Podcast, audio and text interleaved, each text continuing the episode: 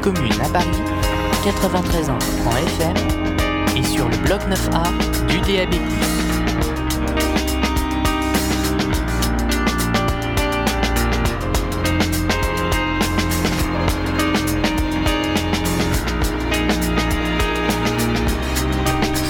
Et bonsoir à tous, bienvenue sur Cause Commune 93.1 FM en direct, la station de radio qui vous offre des perspectives diverses et engagées sur les enjeux de notre époque. Ce soir avec Lucas, qui est toujours avec moi, Lucas. Bonsoir. Tu vas bien Bonsoir à tous, ça va très bien, merci. Aujourd'hui, nous recevons Frédéric Bocara, économiste émérite et membre de la direction nationale du Parti communiste français. Euh, sa carrière englobe une expertise pointue dans un éventail de domaines allant des entreprises, des multinationales, aux PME, au système de crédit, au transport et à l'environnement. Euh, il est aussi chercheur associé à l'université de Paris-Sorbonne Nord. Fort de son expérience, il a occupé divers postes dans le système statistique public et à la Banque de France de 2015 à 2021. Il a également siégé au sein du Conseil économique, social et environnemental et a joué un rôle clé en tant que rapporteur de l'avis intitulé Les PME, TPE et le financement de leur développement pour l'emploi et l'efficacité. De plus, Frédéric Bocara est un membre actif du comité exécutif national du PCF depuis 2015 et du Conseil national depuis 2003. Ses contributions intellectuelles se reflètent également dans ses nombreux articles publiés dans la revue Économie et politique ainsi que dans son livre intitulé Une autre Europe contre l'austérité pour le progrès social, un autre euro, publié aux éditions Le Temps des Cerises. De plus, il a lancé l'appel pour un autre agenda pour l'emploi et le Code du travail témoignant de son engagement envers les questions cruciales qui façonnent notre société. Discuter, échanger avec Frédéric ce soir de ses idées, de ses perspectives et de son expertise en économie et en politique. Eh ben, vous allez rester à l'écoute avec nous pendant une heure. Discussion captivante, je l'espère, éclairante. Et on va se retrouver dans une poignée de secondes.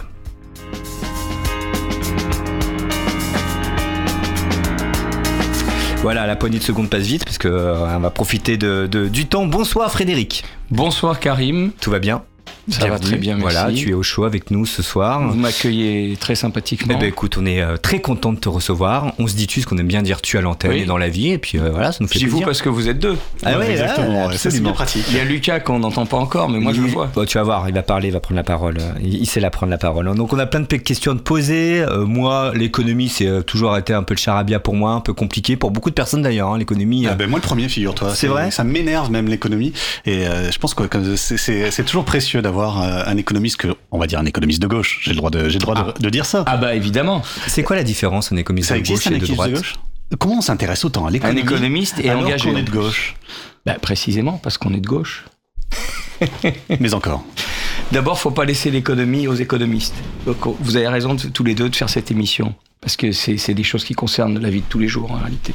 Moi j'ai commencé, j'étais lycéen, j'ai commencé euh, euh, à m'impliquer dans la vie sociale euh, comme délégué de classe, et puis c'était les années, la fin des années 70, 79, il y avait la sidérurgie Lorraine qui, était, qui était en difficulté. Moi j'habitais Ivry, hein, Ivry-la-Rouge on va dire en banlieue parisienne. Et on avait d'ailleurs euh, plein de problèmes de, postes, de postes supprimés, de profs. Hein, C'était déjà le cas, bien sûr. Euh, et puis on avait accueilli les lycéens de Longwy en, lutte. Bon, enfin tout un contexte de lutte.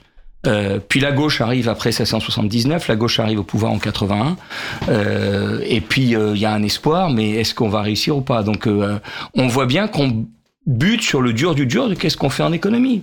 Parce que l'économie, c'est pas un but, mais c'est le, but, c'est la vie, le but, c'est l'épanouissement, le but, c'est euh, une émancipation, c'est la culture. Euh, moi, j'ai un copain qui me disait, parce que je fais un peu de musique, il me dit, faut que tu conclues toutes tes conférences économiques, tes trucs, par un moment où on chante, où tu prends ta guitare, pour que tu montres que le but pour nous, c'est ça. C'est la vie, c'est autre chose. Mais il y a le dur du dur de l'économie, comment on le change, comment on a toujours buté, la gauche a toujours buté sur le mur de l'argent. Euh, et en même temps, l'argent, c'est quoi? C'est la sueur euh, accumulée euh, des travailleurs, ou bien c'est la sueur anticipée des travailleurs et des travailleuses? Et donc, comment c'est utilisé pour économiser la peine des femmes et des hommes, préserver la nature, voire la développer? Donc ça, c'est des gros enjeux. Et on peut pas la laisser à n'importe qui. Donc il faut la rendre appropriable par tout le monde. Et puis avec des options, effectivement, comme on dit, de gauche, de justice sociale, euh, de paix, de liberté, de fraternité, d'émancipation. Alors, si on vous a fait euh, venir aujourd'hui, si on a eu cette idée, c'est euh, grâce notamment aux économistes atterrés, dont vous êtes proche, et et je suis euh, impliqué dedans. même impliqué dedans.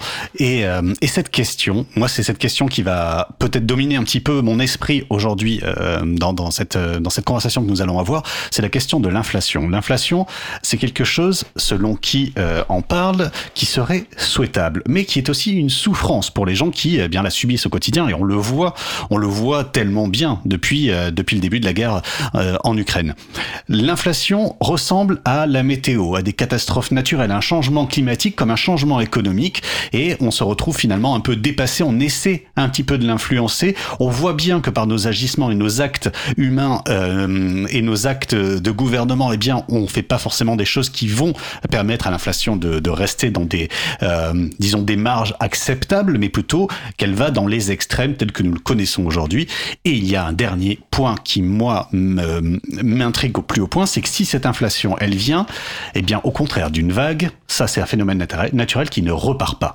Elle ne, elle n'a pas vocation à disparaître. L'inflation n'a pas vocation à finalement à se résorber et donc enfin les prix à redevenir normaux. On est obligé de la suivre, de la poursuivre? Alors, on va commencer par ce dernier point et une image que les, ban- les, les- les banquiers centraux, avec leur cynisme et leur réalisme, les banquiers centraux euh, de l'idéologie dominante, bien sûr, mais ils ont les mains dans le cambouis, hein, donc ils, ils agissent aussi. Ils disent c'est comme le dentifrice, l'inflation. Une fois qu'elle est sortie, on peut pas la faire rentrer dans le tube. Bon, Euh, c'est un peu plus compliqué que ça en réalité, mais c'est une image qui marche bien pour convaincre euh, euh, des, des- des politiques et puis qui marche bien pour les premières années de l'inflation, disons. Et pour qu'on se fasse une raison et qu'on laisse tomber aussi. Voilà, c'est ça. Et qu'on les laisse faire.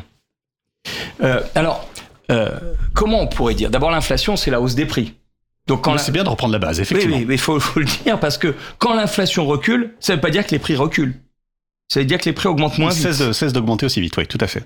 Donc, par exemple, s'ils augmentaient de 20%, puis de 10%, puis de 3%, euh, c'est effectivement l'inflation ralentit, elle, re- elle recule d'une certaine façon, mais on est arrivé à un niveau très élevé des prix.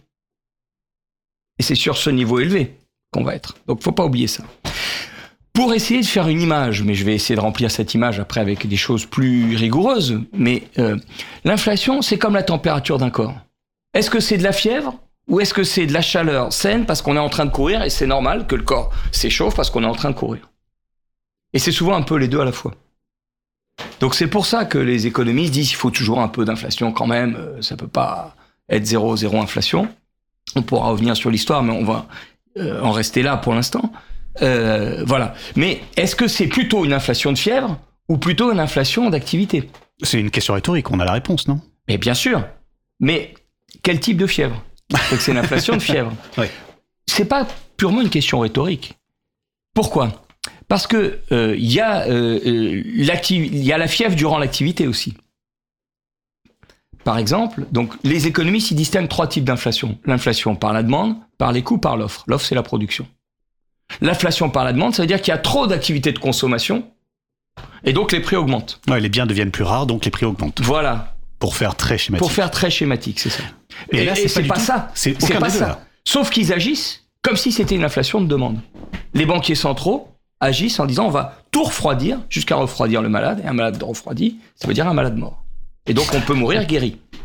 C'était ce qu'on disait dans les années euh, 90, quand il y avait des débats euh, avec par exemple Jean-Paul Fitoussi qui avait avancé cette idée-là. Donc ce que Bon, vous décrivez là, c'est euh, de- d'essayer de ralentir la demande, c'est ça? C'est ce qu'ils font. Et ça marche d'ailleurs, puisqu'on va Ils être en On l'a vu sur l'immobilier notamment. Ils sont, Sur euh, l'immobilier, sur, euh, sur tout, tout, sur l'économie, l'emploi, l'électricité, je voulais dire. l'emploi vient de commencer à reculer. Euh, et donc, euh, c'est, mais c'est ce que font, on y reviendra, les banquiers centraux, principalement. Et le gouvernement, il appuie, et il appuie les profits. Deuxièmement, euh, inflation des coûts. Bon, Excusez-moi, juste banquiers centraux, Demande, banquiers de la, coût, de la Banque. Centrale Européenne. Banquiers des banques centrales. Des banques centrales. Donc c'est la Banque Centrale France. Européenne, non? C'est, enfin, c'est tout un système. Mais je veux dire, il y a Banque Centrale Européenne, mais il y a la Fed des États-Unis. Qui nous influence aussi. Bien sûr. Et puis, il y a, il y a d'autres grandes banques centrales dans le monde. Il y a la Chine, il y a le Japon, etc. Mais Excusez- Excusez-moi, je, je voulais être très quand je disais non, c'était pas pour. C'était ne restons pas en Europe. Il y a les États-Unis. Et euh, on est, on est suiviste, on est obligé d'être suiviste.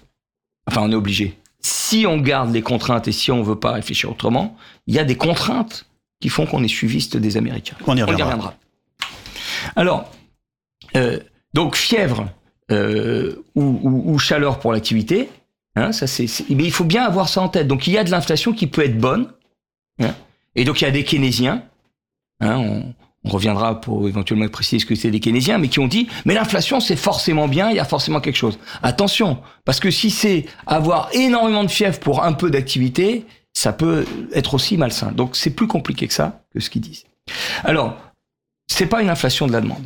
C'est une inflation en partie des coûts et en partie de l'offre, à cause de l'offre. En partie des coûts. L'inflation des coûts, il y a trois composantes dans les coûts. Les matières premières, et c'est vrai qu'elles jouent leur rôle, et l'énergie, qui qu'on peut considérer comme une matière première, qui joue son rôle dans l'inflation. Les matières premières, les profits et les salaires. C'est pas les salaires.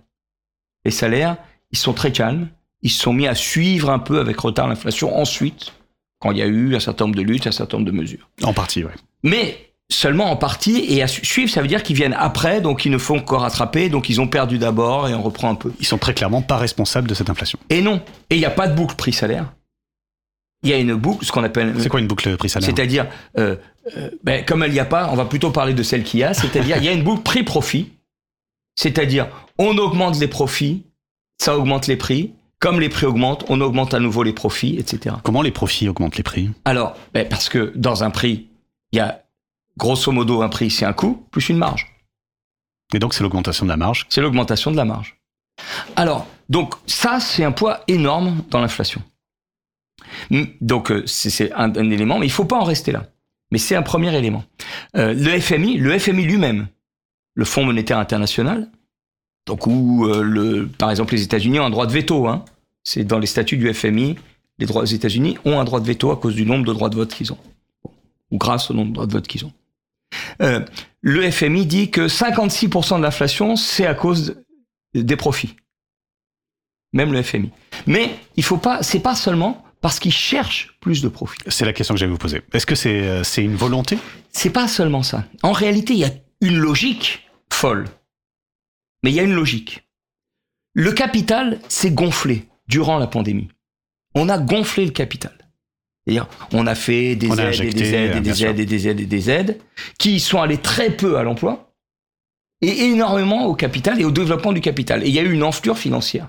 Bon, vous avez 100 de capital, vous voulez un rendement de 10%, bah vous prenez 10 de profit sur la production. Votre capital, au lieu de valoir 100, il vaut 200. Pour, pour avoir 10% de rendement, il faut prendre 20 sur la même production. Deux fois plus. Et là, par exemple, macroéconomiquement, on voit entre la pandémie et 2021, le moment où l'inflation a commencé à monter, la production réelle, ce qu'on appelle le PIB, le produit intérieur brut mondial, a augmenté de 10%. Et la valeur boursière des actions des entreprises, capital, a augmenté de 30%, trois fois plus. Et donc, ne serait-ce que pour maintenir leur taux, ils prennent plus. Pourquoi ils prennent plus pour maintenir leur taux? C'est aussi à cause de l'offre. Parce qu'on a une production moins efficace qu'avant.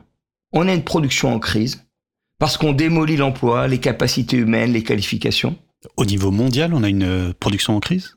Moins efficace qu'avant. C'est-à-dire il faut énormément dépenser pour un peu de production. Est-ce que c'est dû à, à des peuples qui se réveillent et qui n'acceptent plus les conditions qu'on leur euh, imposait avant?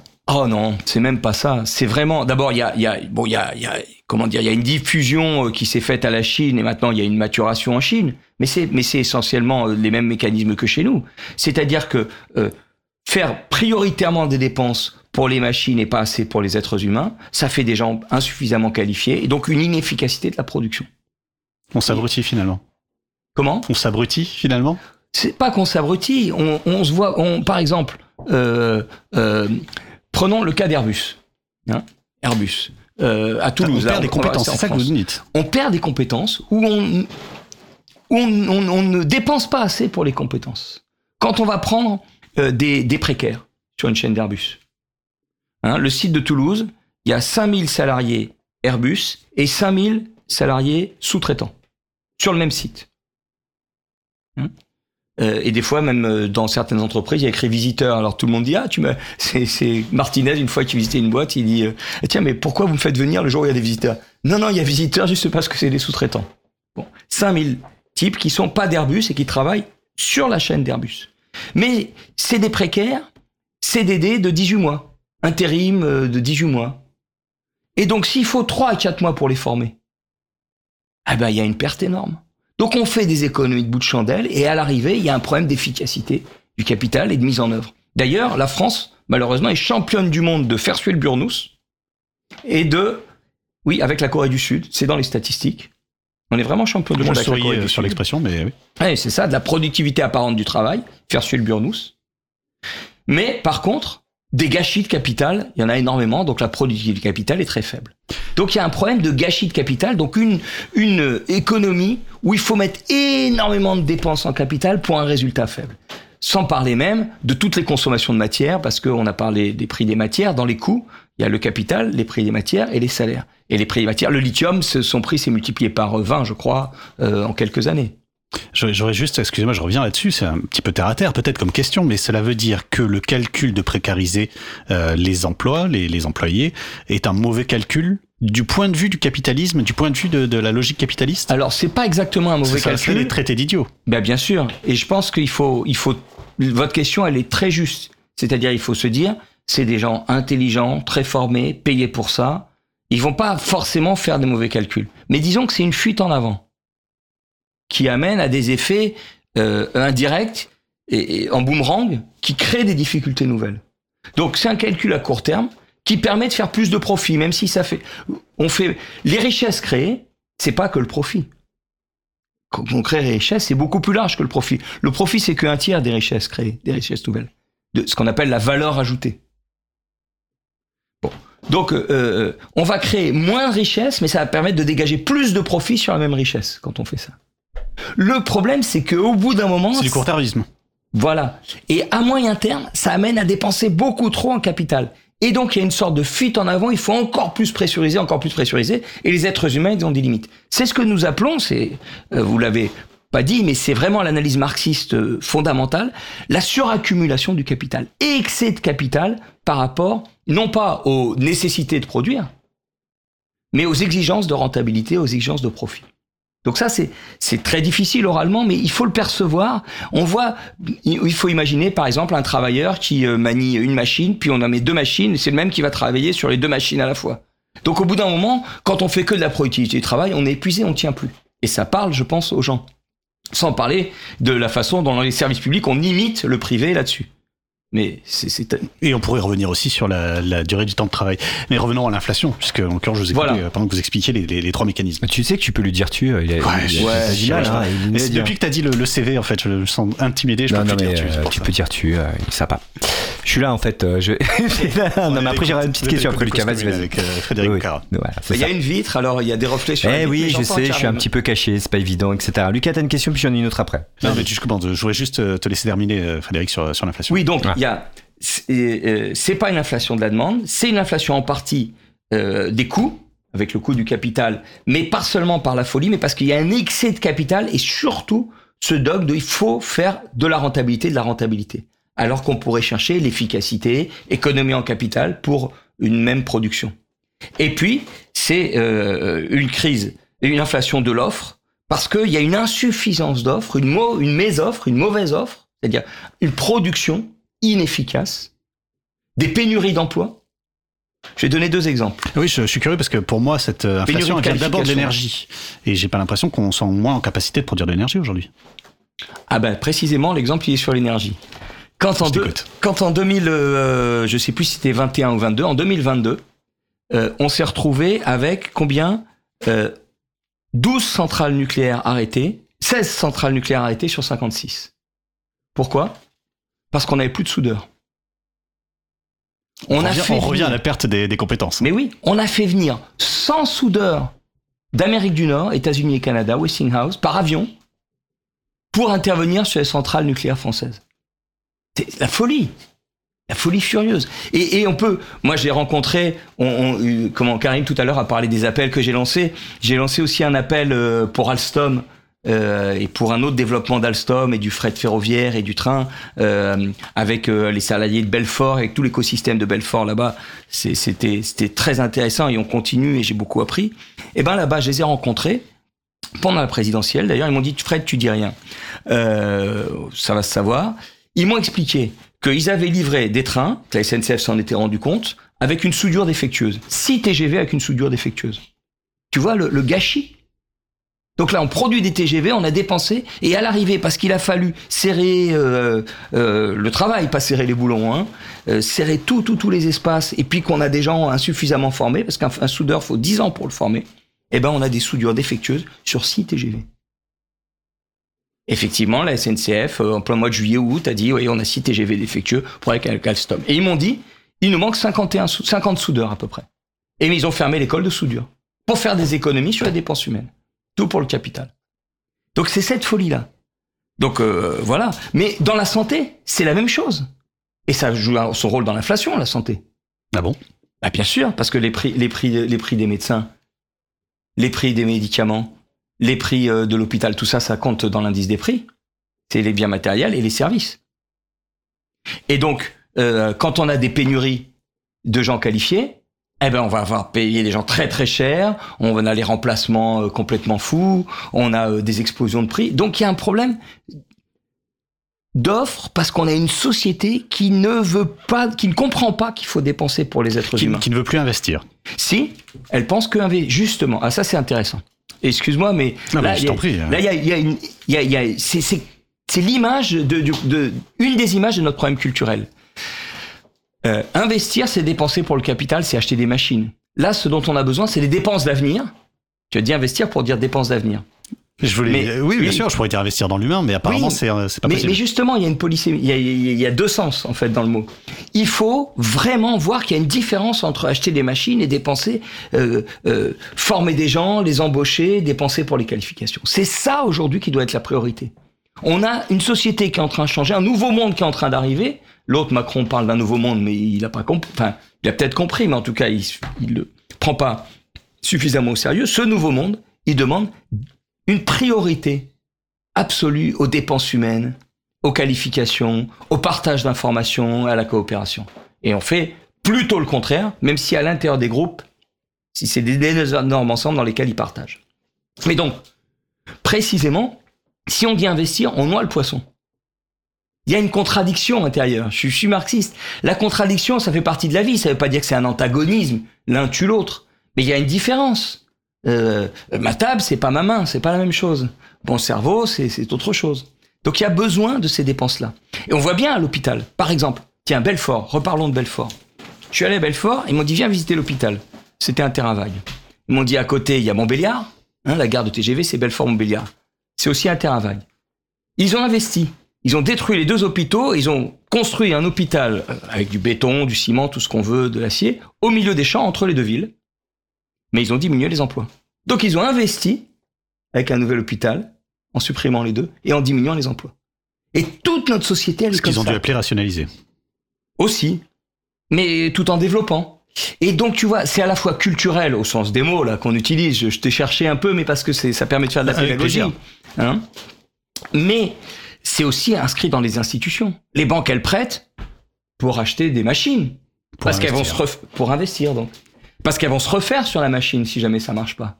Elles prêtent pas pour de la formation. Il faut des avances pour la formation. Et donc ça, c'est pour la formation, c'est des choses mutualisées au contraire. Et donc une autre façon de penser. On est dans une situation comme au Moyen Âge où euh, on ne voyait pas que le monde était en train de changer vers le capitalisme et vers les machines. Là, on est au-delà du capitalisme qui pousse de l'intérieur et qui est réprimé. Et le monde, il doit changer pour des priorités au développement des êtres humains et des services publics. Et c'est ça qui fera l'efficacité de demain. C'était pas un peu la promesse initiale du capitalisme, d'ailleurs, de nous libérer, par exemple euh, Mais ça a été une avancée, le capitalisme. Et on peut pas non plus dire qu'on a fait que reculer. Il y a quand même, euh, on est sorti de la famine, globalement, euh, dans un grand nombre de pays, de la famine et, euh, et, et- et de- Et du système société- féodal aussi. au du système féodal, c'est-à-dire il y a une dimension émancipatrice, il y a les famines, mais il y a aussi euh, une forme d'insécurité, etc. qu'on a. Mais on trouve devant d'autres difficultés. Alors, on va peut-être laisser Karim poser une question si tu le si tu Oui, le permets, pardon. Frédéric. Ah bon, bon non, j'étais en train de faire un des mots fléchés là. Ouais. monsieur. non, non, je vous écoute avec attention. Moi, j'ai deux questions, euh, Frédéric. La première, euh, je l'ai posée euh, en ouverture de cette émission. Euh, on on t'a présenté comme économiste de gauche, euh, économiste de droite. Quelle est la différence fondamentale? Euh, L'économie, c'est une science exacte? Ben Ou non, pas? c'est pas une science. C'est pas une exacte. science exacte. C'est-à-dire, si on est de droite, on va avoir euh, une analyse différente qu'une personne qui est de gauche. C'est pas. Attends, c'est deux choses Oui, c'est vrai, différentes. l'analyse de la réalité, elle est différente ou pas C'est pas. Bah une- oui. Attends, on peut on peut tomber d'accord sur un certain nombre de choses. Par exemple, euh, j'ai des collègues, euh, Christian de Boissieu, qui est euh, d'une famille apparentée au général de Gaulle, qui est un économiste plutôt de droite, très honnête. On va, on peut converger sur un certain nombre de choses. hein. Euh, mais non, fondamentalement, c'est pas problème de droite-gauche. C'est que c'est une science sociale, c'est-à-dire nous sommes à l'intérieur même de ce qu'on étudie d'abord. Nous sommes les êtres humains et l'économie, elle parle de quoi? Elle parle pas. Alors justement, par exemple, il y a un certain nombre de gens vont dire l'économie, c'est ce qui parle de l'argent. Mais non, pas que, parce qu'il y a aussi de l'économie en Grèce euh, antique euh, ou dans le Moyen Âge. Donc, c'est plutôt ce qui parle des relations des êtres humains avec la nature pour satisfaire leurs besoins, euh, disons, vitaux. Et ces besoins vitaux, ils ont une histoire. C'est pas les mêmes aujourd'hui qu'il y a euh, 3000 ans, bien sûr. Donc voilà. Et euh, euh, comment dire, euh, je me suis envoyé là, je sais plus où. Droite, gauche, tac, tac. Voilà, droite, gauche. Et donc, euh, euh, euh, nous sommes à l'intérieur, les êtres humains, de ce qu'on étudie. Et donc, il y a des intérêts. Il y a des intérêts. Et il y a des défenses d'intérêts. Il y a des gens qui veulent défendre des intérêts établis ou soit ils y sont vraiment intéressés. C'est-à-dire, par exemple, quand on entend Patrick Artus, souvent sur la radio, Patrick Artus, qui est un collègue qui a fait la même école que moi, à l'ENSAE, qui forme les administrateurs de l'INSEE. Euh, Patrick Artus, il est économiste de Natixis, c'est-à-dire qu'il conseille les placements financiers. Donc, il conseille le grand capital. C'est un garçon intéressant, moi j'aime bien, on, débat, enfin, on, on a des, on peut, on peut converger sur un certain nombre de choses. Mais il défend ça. Bon. Euh, et puis il y en a qui vont avoir aussi des, une vision en termes d'intérêt en disant ah oui mais il faut pas déstabiliser la société. Donc il y a des postures comme ça. Donc en, avant on parlait il y a dans le milieu du XXe siècle de l'académie de sciences morales et politiques. Il y a une dimension morale dans l'économie. C'est-à-dire il y a des choix qu'il faut expliciter. Qu'est-ce qu'on cherche? Il faut pas être euh, euh, trop dominé par la morale et mais mais quand même. Euh, donc, les économistes de droite sont néoclassiques. Pour eux, souvent, il n'y a pas de création de richesse euh, euh, par le travail, en réalité. Hein, donc, il y a vraiment une grosse différence sur la compréhension des mécanismes économiques. En raison à ce que vous disiez tout à l'heure, j'ai une intervention de, de ma cousine qui est sur le chat qui dit former des hommes et investir, ça devrait aller de pair. C'est l'avenir. C'est l'actionnariat qui pose problème. Alors, je comprends ce qu'elle veut dire. C'est effectivement, je vais le re- avec mes mots, c'est la logique du capital, pas que l'actionnariat. Les banques qui cherchent la rentabilité, c'est pas de l'actionnariat purement qui pose problème. Euh, alors, former des femmes et des hommes, oui, et pas seulement former des hommes, et investir, c'est c'est une cousine. Euh, euh, mais C'est son pseudonyme, hein, je précise. oui, j'ai compris. mais euh, justement, C'est ce que tu dis d'a- d'ailleurs faut- dans un article de l'Humanité. Tu dis au contraire, il faut former, créer des emplois de qualité et donc changer la gestion des entreprises pour qu'elles euh, baissent les prélèvements du capital. Euh, donc tu mets vraiment la formation tout en avant, les dividendes, les intérêts bancaires, afin de financer l'emploi, les salaires, les qualifications et des investissements efficaces matériels et de recherche. C'est ça. Alors la première chose, c'est qu'il faut que les machines et les investissements matériels accompagnent les êtres humains et pas l'inverse. Aujourd'hui, c'est l'inverse. Et donc il y a une domination des machines sur les êtres humains. Et effectivement, on a un cercle vertueux qui va baisser les dépenses pour le capital, non pas seulement pour les baisser, comme tout à l'heure, mais pour libérer des dépenses qui vont permettre des dépenses d'efficacité nouvelles, recherche, formation, qualification et services publics. C'est exactement ça. Et donc c'est cette nouvelle dynamique. Mais on voit bien que ça peut heurter des intérêts. Ça peut heurter des intérêts établis. Et puis il faut des critères d'efficacité, il faut un suivi. Au CESE, au Conseil économique, social et environnemental, dont tu as parlé euh, tout à l'heure, euh, Karim, euh, dans le, le, l'avis que j'ai fait sur les PME, TPE, les petites entreprises et les très petites entreprises et les banques, qui a été voté par une très large majorité, dont tout particulièrement l'artisanat, mais aussi l'agriculture, etc. Hein, J'avais dit, je n'avance pas sans vous, l'artisanat. Et vous me dites si on va trop loin et on se rediscute et on voit. Bon, il a été voté par la CGT, par FO, par la CGC, tout ça, mais bon, par l'artisanat. Et euh, euh, j'ai avancé l'idée de dépenses de développement, substituée à l'idée d'investissement. Il faut penser un mix, dépenses humaines, dépenses matérielles, où progressivement les dépenses humaines vont prédominer et les dépenses de formation vont prédominer, qui sont les dépenses de développement. Mais ça a des implications sur nos institutions. Les banques, elles sont pas faites pour financer de la formation, parce que quand je finance une machine, bah, je, je, je, prends la machine en garantie, Oui, si on- je suis une banque. On peut récupérer la machine ré- Voilà, exactement. L'être humain, non, heureusement, il n'y a plus l'esclavage. Donc c'est plutôt, je vais en financer beaucoup, il y a une mutualisation, et sur certains, ça va marcher. Hmm. Ah bah, c'est ce que dit euh, aussi notre, auditrice, la formation, euh, la, formation, la formation des hommes devrait être considérée comme de l'investissement. Pas comme l'investissement, Ah. comme, comme une dépense d'avenir qui va permettre de se développer. Et pour ça, il faudrait que les banques elles aient un rôle social et qu'elles s'inscrivent dans un, dans un rôle utile à la société. Qu'elles changent de rôle, euh, qu'elles aient un autre rôle social. Elles ont un autre rôle, elles ont un rôle social actuel, euh, elles ont un rôle dans la société qui est effectivement faire du profit. Et donc, il faut pas qu'elles visent le profit. Donc, il faut une toute autre logique du crédit. Donc, ça nous amène, si, si, ça te- si tu acceptes, ça nous amène à parler de 81, par exemple, 1981. Euh, il suffit pas de nationaliser les banques et le système de crédit, ce qu'on a fait en 81. Si on continue à faire le même crédit, le même type de crédit, et leur faire jouer le même rôle, simplement en disant tu fais du profit, mais tu fais aussi un peu ceci, ça marchera pas. Donc il faut changer les critères du crédit et les critères de gestion. Tu dis aussi que les chiffres du chômage euh, sont faux. font- Sont faux. Euh, on nous annonce des baisses records, et toi t'expliques que non, c'est pas le cas, euh, parce qu'on détourne la réalité. Tu peux nous expliquer ça? Alors ils sont pas tout à fait faux, mais on met en avant des chiffres trompeurs, on va dire. Hmm. Hein, je suis statisticien public, donc euh, je. Ah bah oui. Voilà. Mais euh, bah, par exemple. J'étais agent recenseur moi à un moment donné dans ma vie. Ah bah Euh, très c'est- bien. Voilà, j'ai Félicitations. Ouais, c'était sympa. Voilà, petite, petite Euh, parenthèse. Bah, Pardon. par exemple. Euh, euh, euh, euh, Ah, je t'ai déconcentré. après. ouais, tu m'as déconcentré Ouais, ouais, complètement. désolé, non, mais ça va, tu vas reprendre le fil. Les chiffres du chômage, justement, tu Voilà, les sont pas totalement. Voilà, on nous dit et le, le nombre de chômeurs a baissé depuis euh, 2019, c'est-à-dire avant la pandémie, on en a beaucoup moins.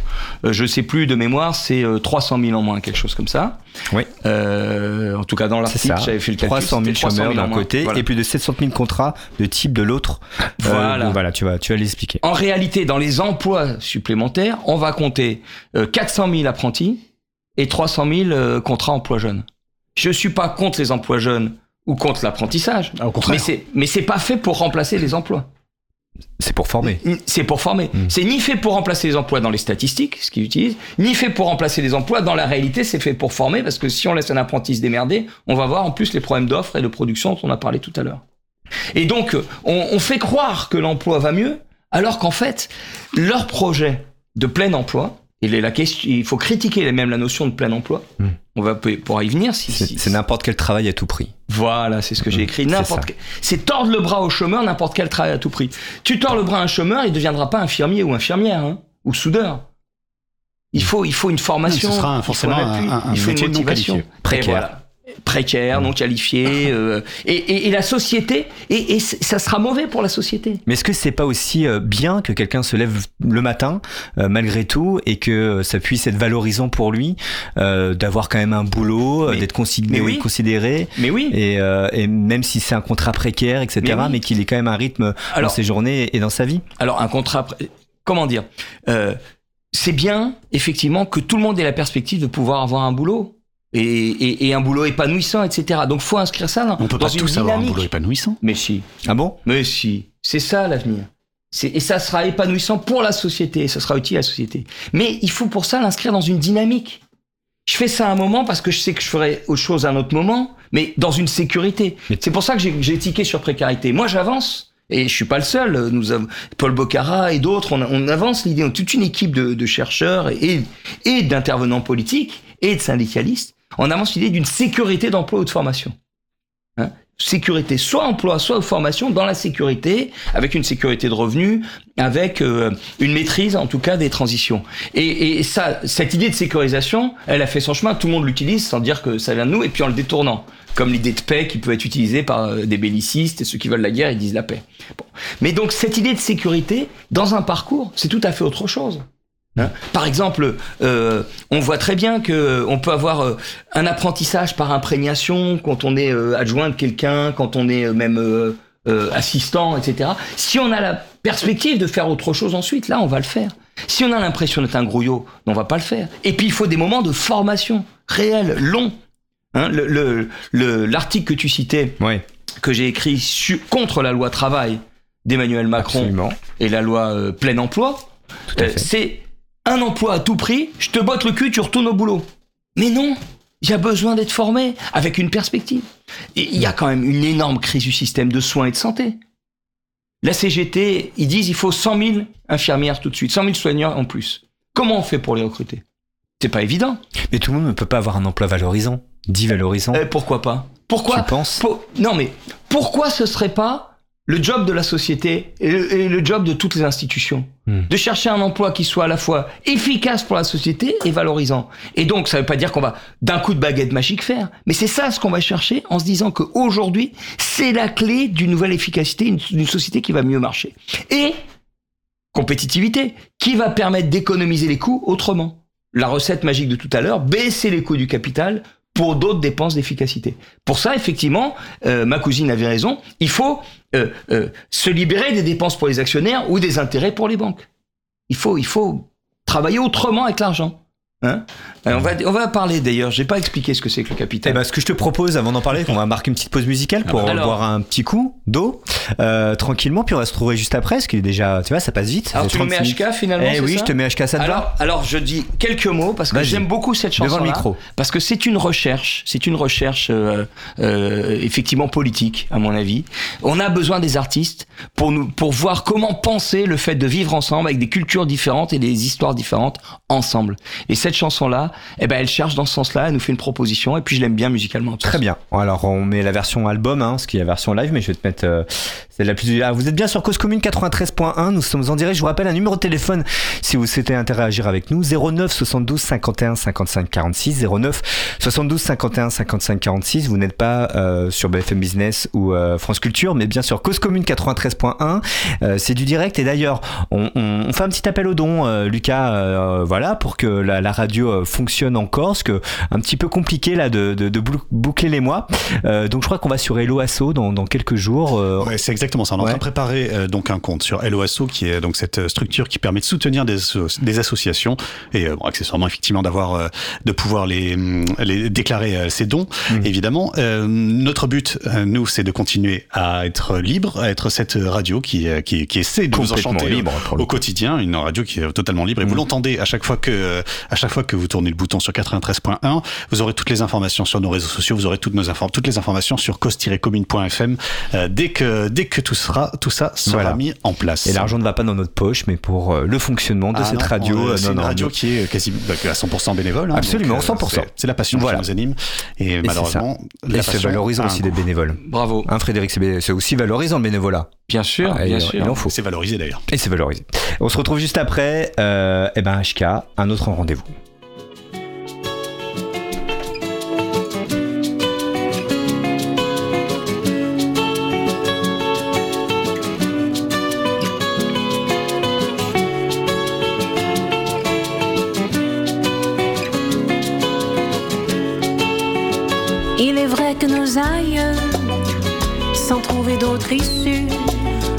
Les yeux droits dans les yeux, se sont tirés dessus. C'était il y a longtemps, mais s'il est des blessures qui guérissent au printemps, celle-là, la dent dure. Y a-t-il un nous que l'on puisse invoquer un autre rendez-vous,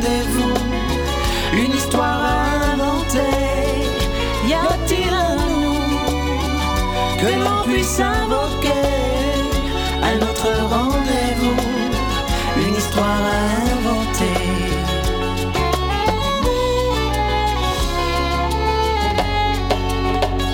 Nous sommes les enfants d'un très lourd héritage. Notre devoir est droit devant, pouvoir enfin tourner la page. Les yeux ouverts, loin des tambours, sans haine et sans tabou. Et pourquoi pas, soyons fous, avec amour.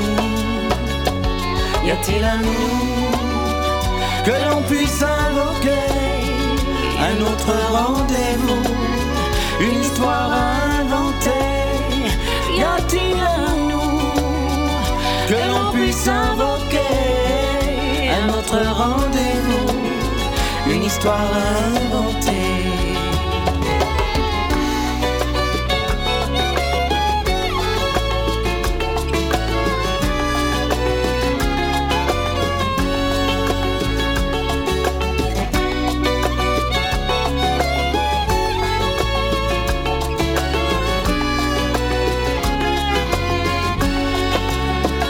Les rancunes sont des miroirs. Nous avons tous nos raisons. Nos parents gardent en mémoire l'abandon de leur maison.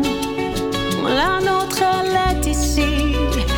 Quoi qu'on puisse en penser, nous ne l'avons pas choisie. Nous devons la protéger.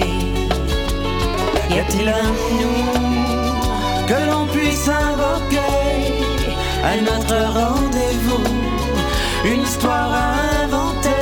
Y a-t-il un nous Que l'on puisse invoquer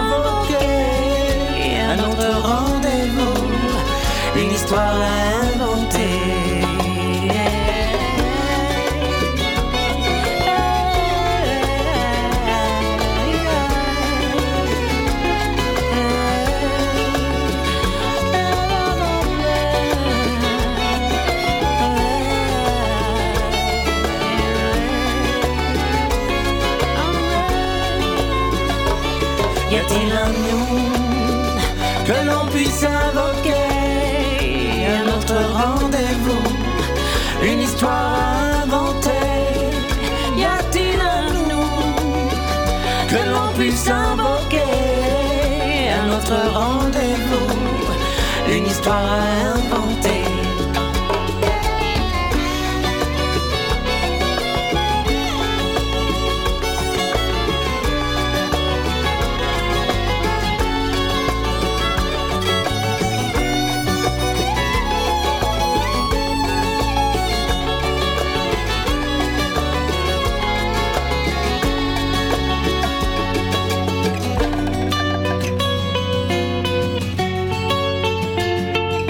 commune à Paris, 93 ans en FM et sur le bloc 9A du DAB+. Eh bien, on est toujours sur Cause Commune 93.1 avec Frédéric Bocara, économiste, qui est avec nous ce soir. Toujours Lucas, mon compagnon du lundi soir. Tout va bien, messieurs? Très bien. Très bien. Bon, voilà, on Très continue bien, notre échange. Encore une, informe, une, une, une intervention de ma cousine, hein, qui est souvent active avec nous le, le lundi soir. Elle nous dit aujourd'hui, si tu veux te former, tu dois euh, le faire euh, si ça reste dans ta branche. L'employeur participe à la formation seulement si tu restes dans sa branche d'activité, mais un salarié peut avoir envie de changer de Oui. Métier sans passer par Pôle emploi. Pourquoi un magasinier n'aurait pas la possibilité de devenir kiné, par exemple, sans passer par une période de chômage? Voilà. Mais bien sûr. Hmm, T'es d'accord avec elle? Pas tout, ah, même un peu plus que d'accord, Ah. c'est-à-dire qu'il faut même pas passer par la case chômage. En réalité, on devrait avoir un service public de l'emploi et de la formation dont la mission, c'est la sécurisation de l'emploi et le développement de la formation, et la catégorie chômage n'exi- n'existerait plus. On serait soit en non-activité, on décide de pas être actif du tout, hein, soit on serait en formation. Et, et- et- et en, et en formation courte ou longue vers un autre emploi. Un monde C'est-à-dire est qu'il faut, il faut possible. dépasser cette idée de chômage. Il y a un monde possible où on peut choisir le- l'inactivité sans que ça coûte à la société euh, son équilibre. ça peut, voilà, il y a une dépense nécessaire, comme la radio avec euh, les bénévoles, il y a une dépense nécessaire, mais ça coûte pas son équilibre à la société, ça peut même lui permettre de s'équilibrer. Ça existe, hein. C'est ce qu'on appelle le Les droit à la paresse, retraités, non? les retraités. C'est le droit à la paresse, ça a été évoqué Si il y a quelques temps. aussi. Ouais, aussi. Mais, mais, mais. Oui, prenons plus, moins, de façon moins utopique. Il y a des millions de retraités. Ils ont une activité, ou pas d'activité d'ailleurs. Ils sont libres. Justement, c'est pas un salaire, la retraite, parce qu'il n'y a pas de con- contrepartie. On touche le revenu. On va contre, le- la moitié, les 48% des présidents d'associations sont des retraités. Et il paraît que 70% des conseillers municipaux sont des retraités. Donc ils font quand même vachement vivre la société. Hein Mais voilà, ils sont pas, ils sont pas. Mais sans compter ceux qui gardent les petits-enfants. euh, et plein de choses. Bon, donc, mais euh, l'idée que ça marche s'il y a une rotation dans la société. Faut penser rotation des rôles. Faut penser euh, donc possibilité de rotation. Et donc ma cousine a raison. Moi, je veux changer de boulot. C'est ça la rotation des rôles. C'est aussi ne pas rester euh, apprenti boucher et devenir kiné. Euh, c'est possible. La société elle doit s'organiser dans toute une transition de la société pour aller vers ça. Et ça va être efficace. Et ça va permettre autre chose. Mais bien sûr, alors on a même écrit un projet de loi hein, d'une sécurisation de l'emploi et de la formation avec euh, plusieurs éléments. Ça demande de changer les entreprises, le service public de l'emploi et de la formation, bien sûr, mais le comportement des entreprises qui doivent développer l'emploi et puis avec euh, en baissant le coût du capital pour qu'elles payent des cotisations sociales nouvelles pour la formation, et puis une toute autre utilisation de l'argent par les banques. Et c'est ça, à mon avis, qu'on ne voit pas. C'est pour ça. C'est plus qu'une loi, ça, quand même. C'est même tout un, tout un paquet. euh. Ah, c'est une loi qui avait euh, 7 ou 8 euh, articles euh, morceaux. hein. c'est limite culturel comme, euh, comme changement. Bien sûr, bien sûr. Mais on, a essayé de traduire ça dans, dans un projet de loi pour montrer que c'est. Il y a un démarrage qui est accessible. Que c'est hein. possible, c'est pas seulement changer Voilà. la mentalité. ouais. Euh, C'était aussi des droits nouveaux, par exemple, en cas de licenciement, euh, en, en- plutôt en cas de difficulté dans l'entreprise.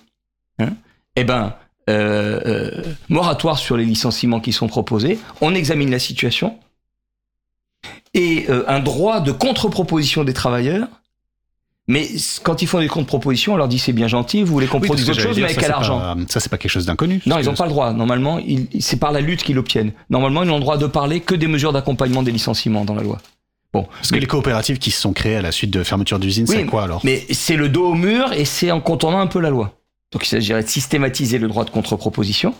Et puis surtout, on leur dit mais avec quel argent l'actionnaire veut pas? Moi je veux bien, c'est bien votre. Et donc ils doivent avoir à ce moment-là les travailleurs un droit d'appel au crédit bancaire, un crédit bancaire, euh, un pôle public bancaire à 0%, etc. Et justement cette question de l'utilisation de l'argent, c'est pour ça aussi l'économie. C'est que au cœur de tout ça, il y a une chose cachée qui est sale en quelque sorte, mais qui peut permettre de faire des grandes choses, c'est l'utilisation de l'argent. Les avances pour se développer ou les avances pour empoisonner et pour démolir. Les avances pour spéculer ou des avances pour euh, euh, des infirmières, par exemple, des pré-embauches euh, d'infirmières ou de profs qui sont payés pendant leurs 2-3 ans de formation et puis qui rendront à la société quand euh, ils et elles bosseront. Et ça, ça veut dire donc une, une toute autre conception de l'utilisation de l'argent. On n'y est pas en France là, hein. là-dessus, hein, ça va être un peu compliqué quand même. On n'y est pas et ça pousse en même temps. Oui. Parce que qu'est-ce qui s'est passé pendant la pandémie? Il s'est passé les deux choses à la fois. C'est-à-dire on a mis des milliers de milliards en disant mais il faut garder les compétences et garder les gens, on met des milliards. Donc on a vu qu'on pouvait créer. Et on va arriver au dernier point de C'est le- l'inflation. c'est le- c'est- quoi qu'il en c'est coûte. Mais c'est le pognon de. C'est quoi qu'il en coûte. Non, il n'a pas dit pognon de dingue le, le quoi qu'il en coûte, oui. Quoi qu'il en coûte. Ok? Mais au lieu d'aller vraiment développer les compétences et d'autres productions, finalement, c'est le capital et les profits qui se le sont appropriés. Et donc, ça n'a pas développé une nouvelle production, et ça a développé une inflation de capital. Parce qu'en face de beaucoup de monnaie, très peu de production, ça marche pas. Bien sûr, il faut des avances. Pendant un temps, on fait des avances. Il va y avoir beaucoup de monnaie, peu de production, mais progressivement, ça va venir. Par exemple, tu me demandais qu'est-ce que c'est qu'un qu'un- qu'un homme de droite? Friedman, la théorie quantitative de la monnaie. Les gens ont entendu parler peut-être de cet homme-là, un monétariste, le conseiller de Pinochet au Chili, etc. Hein École Donc de dit- Chicago, tout ça. voilà, école de Chicago. Il dit Ah, mais justement, regardez, si dans une économie il y a un million de baguettes de pain et un million d'euros, chaque baguette de pain vaut un euro. Si je, mets, si je crée de la monnaie et que je fais 2 millions d'euros et un million de baguettes de pain, chaque baguette de pain vaut 2 euros, inflation 100%. Regardez, ça marche pas. Donc ce qu'il faut, c'est contrôler la quantité de la monnaie. Donc, bien sûr, la quantité de monnaie a un rôle. Mais le problème, c'est ce qu'on en fait. Si le million d'euros en plus, je l'ai utilisé non pas à acheter des baguettes de pain, mais à, euh, euh, à, installer des nouveaux investissements, des nouvelles machines qui vont faire autre chose, du coup, je vais débaucher sur une nouvelle production. Et donc, on va être dans une dynamique de progression. Donc, si je l'utilise ces millions d'euros pour spéculer ou pour développer la société, c'est plus la même chose. Et donc, la politique, elle reprend ses droits. C'est qu'est-ce qu'on fait avec l'argent qu'on crée? Alors que cet argent, il est créé à partir de nous tous et de notre argent. Donc, on a expérimenté pendant la pandémie qu'on peut faire quelque chose. Puis après, il y a eu vraiment le, pouvoir du capital, euh, du patronat et la logique du capital qui a repris ça, alors que ça pouvait effectivement développer. Et aujourd'hui, il faudra un quoi qu'il en coûte massif pour les services publics dans toute l'Europe. Ben, je pense que la grande question des élections européennes, c'est un fonds public alimenté par la Banque Centrale Européenne pour développer les services publics. Et on peut le faire, même même à l'intérieur des traités actuels. Même à Les services publics peuvent avoir un impact sur, le, sur cette euh, frénésie capitaliste. euh, J'ai du mal à voir quel est le lien. Comment Ben, euh, D'abord, on a besoin de développer les services publics, l'éducation, la santé, dans l'absolu. oui. Et ça va améliorer la société. Et, et- et- et pour ça, on a besoin d'argent. Parce que euh, une infirmière, euh, parce que c'est des femmes, je vais les mettre au féminin, une infirmière, il faut deux, trois ans pour la former. Et il faut former aussi des aides-soignantes, et des brancardiers, des toubibs, etc. Des profs, alors ils sont hommes et femmes, il faut les former aussi. Donc voilà, il faut des avances. Faut pas le penser comme un crédit et une dette, ah c'est pas beau, c'est une question là trop morale, mais comme des avances pour se développer. Et ça va permettre même une efficacité de la production même matérielle si on est formé, etc. Donc il faut ces avances.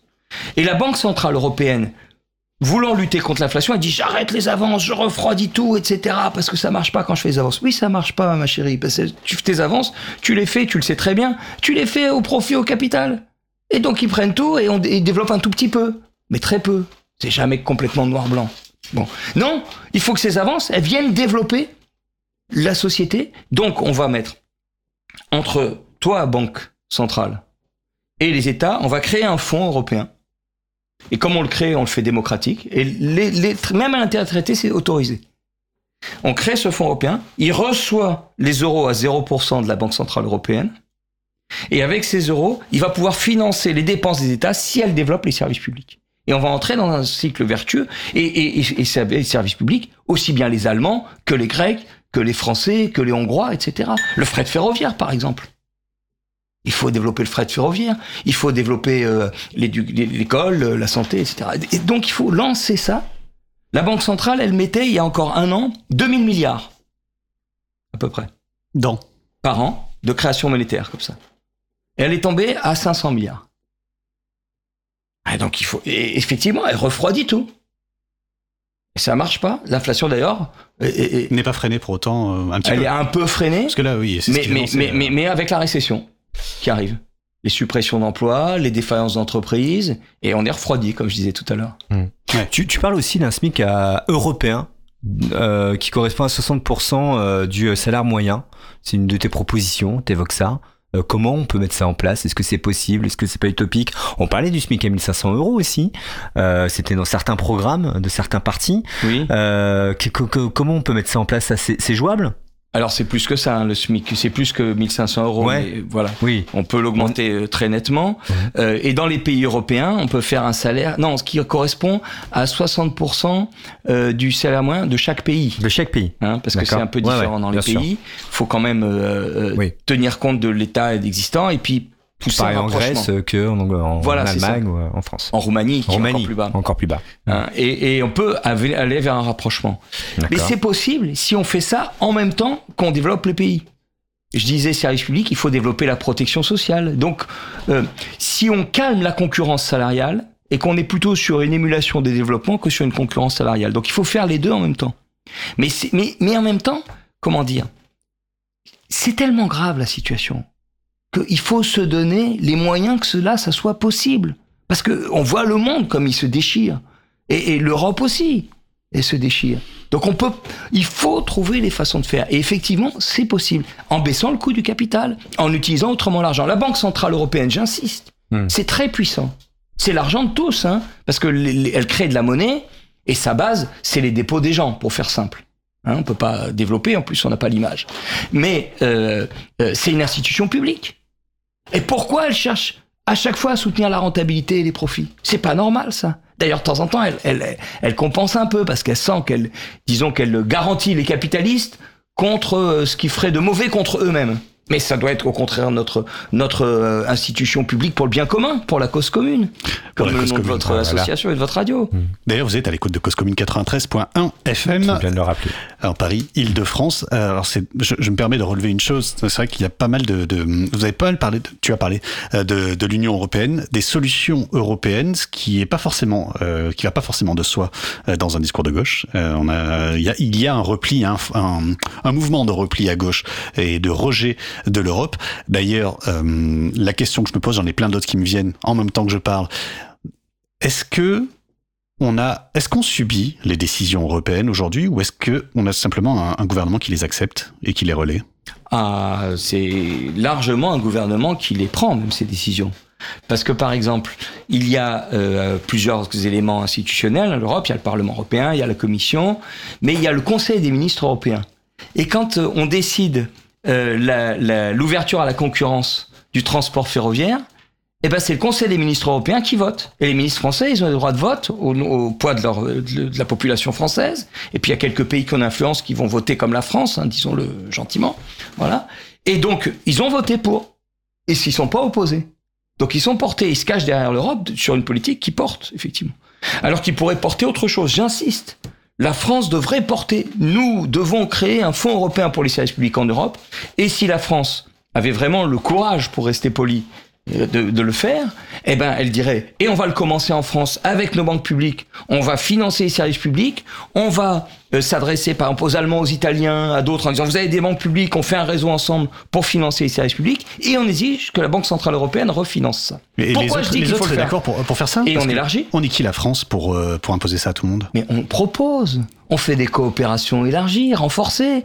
Et les Italiens, ils ont besoin de services publics. Qu'elles soient fascistes ou pas, la Mélanie, ils ont besoin de services publics. Euh, les Allemands, ils ont besoin de services publics, les Belges, tout le monde. Et on propose. Et, et, et surtout, euh, on essaie d'avancer dans ce sens. C'est vraiment euh, décisif. Alors on peut, il y, a, il y, a, vraiment une voie dans laquelle la France arrive à influencer suffisamment ses voisins pour changer les choses, et changer pourquoi il faut le faire au niveau européen? C'est ce que je voulais bah, dire. Il y a l'élection le 9 juin prochain. Il y a l'élection le 9 juin prochain, c'est très important. Absolument. Et c'est très important parce qu'elle fait souffrir, elle démolit cette Europe. Mais pourquoi c'est important? Parce que tout seul, ça va être très difficile. Tout seul, c'est vrai qu'on est petit. C'est vrai qu'on est, nu face au dollar, face à l'immensité américaine. Et voilà. Moi, j'allais dire sans parler des Chinois, mais c'est le doxa habituel de dire les Chinois, ça fait plus peur que les Américains. Les Américains, pour l'instant, ils font beaucoup plus de guerre que les Chinois, hein, quand même. Bon. Mais, en tout cas, et là, si on le fait ensemble, c'est-à-dire un côté solidaire, on, on, a des monnaies qui une monnaie commune, enfin unique, mais qui met en commun nos forces, on peut s'appuyer les uns sur les autres. C'est-à-dire une conception de l'Europe, non pas supranationale qui domine, mais où on met en commun nos forces pour des projets euh, progressistes. C'est ça qu'il faut qu'il faut arriver à développer. Et, c'est vrai que si là, on faisait tout de suite en France euh, beaucoup de créations monétaires, par exemple, eh ben, avec un franc, euh, il s'envolerait, il serait démoli par le dollar. La puissance et la surface de l'Europe peut aider à faire. Et n'exagérons pas les différences entre nous, entre pays. Les services publics, dans toute l'Europe, il y a la même conception de services publics. Moi, quand j'ai fait mes études d'anglais, quand j'étais gamin au lycée, on me disait, ah, faut pas dire public services, ça veut dire autre chose. Service public en anglais, faut pas dire. Mais eh ben, ils ont créé, il y a, au niveau européen, la Fédération des Public Services. C'est le syndicat européen des services publics. Donc il y a vraiment quelque chose de commun partout. Il suffit de voir les films de Ken Loach euh, ou d'autres. Euh, on a fait venir euh, on a fait un rassemblement de la convergence des services publics à Lure, dans une petite ville euh, de Haute-Saône, je crois, ou de Saône-et-Loire, je confonds Haute-Saône, euh, euh, où habitent les Lurons à Lure. C'est facile à retenir. Bon. Et on a fait un rassemblement sur les services publics. On a fait venir une Italienne pour qu'elle nous parle des services publics, de Refondation des communistes. Elle est venue, et ce qu'elle a décrit sur l'hôpital, sur l'éducation, c'était comme chez nous. Et à un moment, je sais plus ce qu'elle rajoute, elle dit, et puis, vous savez, il y a aussi ça. Mais tout le monde dit, oui, oui, on sait, on a la même chose à la maison. Ils ont euh, euh, comment grossi les différences entre les pays en disant attention, la France, on est unique dans le monde, on est les seuls à être français, à avoir des services publics, les autres c'est préférence française pour le chômage. Oh là là, etc. Non, on peut. Donc il y a vraiment ce besoin de services publics partout, partout, partout, partout. Et ça, ça peut être un élément. Et de nouvelle industrialisation de l'autre côté, entreprise aussi, services publics et entreprise. Mais il y a vraiment un enjeu. Alors vous décrivez parfaitement l'international, mais euh, la question que je me pose, c'est aussi la peur. La, la peur euh, de la sanction si on venait à s'éloigner de la logique capitaliste. Car c'est ça qui euh, va diriger nos décisions aussi. C'est la peur finalement de perdre nos, nos ultra-riches, la peur de perdre nos investisseurs, nos grands capitalistes, que ce soit au niveau français ou au niveau européen. Cette peur-là, on peut dire qu'elle n'est pas rationnelle, mais elle est quand même bien réelle, elle est bien présente et elle préside à pas mal de nos décisions, j'ai l'impression, politiques en France et pas mal surtout de nos votes. Et c'est pour ça que je pose cette question, parce qu'il y a, je pense, parmi nos auditeurs, des gens qui vont dire, effectivement, il a raison, il a raison, il a raison, mais je préfère être un peu un peu mal, malmené, maltraité par ce grand capitalisme mondial plutôt qu'être carrément mis au banc. Mais il s'agit pas de table rase. Hein. La, belle chanson, elle, elle, exagère dans sa. Ses paroles sont quand même pas bonnes, disons. Non, il s'agit de quelque chose de euh, graduel et radical en même temps, qui prend les choses à la racine, radical, mais graduel. C'est-à-dire, à partir de maintenant, on commence à changer les choses. Par exemple, on est allé dans le monde, on va revenir en France. Il y a des aides publiques aux entreprises. Il y a, entre, ils, ils débattent, les experts, la CGT dit 200, le gouvernement dit 100 milliards d'aides publiques aux entreprises. des exonérations de cotisations sociales. Donc ça veut dire quoi? Que la condition pour avoir des aides, c'est de faire des bas salaires. On a les aides si on fait des salaires qui ne dépassent pas 1,2 SMIC. Donc on a une super SMICardisation. Il faut changer les conditions de les donner à ces aides. Car par exemple, on fait des aides si vous développez l'emploi et la formation. On fait des aides si vous investissez écologique. Mais ça, c'est pas révolutionnaire, ça. Ça peut amener vers un chemin de transformation profonde et, et retourner les choses, inverser les priorités. Et ça, c'est révolutionner, inverser les priorités. Hein? Mais c'est pas révolutionnaire au sens de casser les choses. Non, il s'agit pas de, il s'agit de casser des dominations, il s'agit de casser des logiques, mais pas de casser la boutique. Ça va pas marcher. Et donc, euh, par exemple, sur 100 milliards d'aides, si on en transforme 30 milliards et qu'on voit que ça marche, etc., on peut continuer à progresser. Faut y aller comme ça. Donc il y a des choses à la fois radicales, parce que dire les aides publiques, c'est plus pour les bas salaires, c'est si tu développes l'emploi et la formation et c'est pas pour le profit. Moi, je pense que c'est très radical et c'est révolutionnaire. Mais ça ne casse pas les choses. Ça permet d'avancer. Donc voilà, il y a des choses comme ça qu'on peut faire. On a est- parlé de l'électricité tout à l'heure, je n'ai pas répondu. Quel est le parti politique en France, là, justement, le courant politique qui s'approcherait plus de tes idées et de tes propositions aujourd'hui en France Bah Voilà. écoute, tu l'as dit, moi je suis au Parti communiste. Ouais. Au Parti communiste, on a avancé ces idées-là, elles sont développées et elles font partie du cœur des propositions. Euh, dans les congrès, dans les développements euh, théoriques, etc. Mais euh, euh, dans les moments politiques, il y a toujours une difficulté au Parti communiste. Euh, qui, qui se retrouve dominé et qui est toujours pris entre deux feux de ce que je dis, et puis euh, les alliances et l'électoralisme. Et il faut arriver à conjurer, à dépasser ça. Et c'est vrai pour toute la gauche. C'est vrai pour toute la gauche. Euh, moi, par exemple, en 2012, euh, nous avions, on était en alliance avec Mélenchon. Hein, il y avait le front de gauche. Mhm. Hein, et même les copains, les copines, il il m'a dit, tu vas être euh, dans le, euh, je sais plus comment ça s'appelait, le Conseil national du Front de gauche. Euh, L'économiste, on- il y avait Généreux et moi autour de Mélenchon. Oh là là. Bon. Et je me rappelle très bien, on a fait une conférence de presse, c'était au parc début de Chaumont, sur ces questions européennes, avec la Grèce et l'exigence d'une banque centrale européenne qui fait autrement. Et Mélenchon qui se prend la tête entre moi et Généreux, euh, qu'est-ce qu'il va faire, qu'est-ce qu'il va dire? Mais sous notre pression, il avait commencé à développer une pédagogie de la Banque Centrale Européenne. Pas jusqu'à aller et propositions et on peut faire alternatif. Ça, il a pas osé. Parce que Oui, il était encore assez anti-européen à l'époque, euh, en 2012. C'est pas anti ou pro-européen la question. C'est Bah, si on veut travailler avec l'Europe, il faut être un petit peu euh, pro-européen. c'est contre l'Europe libérale le problème. Et, en alliance avec tous les autres. C'est après, au contraire, qu'il a fait monter ces dimensions anti-européennes. Quand il a plus été, disons, euh, en alliance avec nous qui étions suffisamment forts pour dialoguer avec lui. À partir de 2014, 2015, 2016. Euh, mais et d'ailleurs, euh, moi je pense qu'en 2014, Pierre Laurent n'a pas eu le courage et il fallait effectivement faire la séparation avec Mélenchon en 2014 sur cette base-là. Et Fabien Roussel a le courage aujourd'hui? Bah, disons que euh, euh, quand on a fait le, le- Fabien Roussel, il est issu d'un mouvement euh, des communistes et au 38e congrès a dit ça suffit, il faut euh, euh, euh, comment arrêter la dilution et la disparition du Parti communiste, il faut qu'il se réaffirme. Et donc, euh, il est devenu secrétaire national à ce moment-là. À partir d'un texte, j'étais un des principaux rédacteurs. On a été euh, 5-6 rédacteurs de ce qui a été appelé le manifeste pour un parti communiste du 21e siècle, qui contenait un peu des propositions comme celles que j'ai décrites. Et, les communistes euh, ont voulu, comme le, nageur au fond de la piscine qui, touche le fond avec le pied, dire on remonte, il faut une affirmation du Parti communiste. Mais sous quelle forme? Et il y a une affirmation, à mon avis, très ambivalente.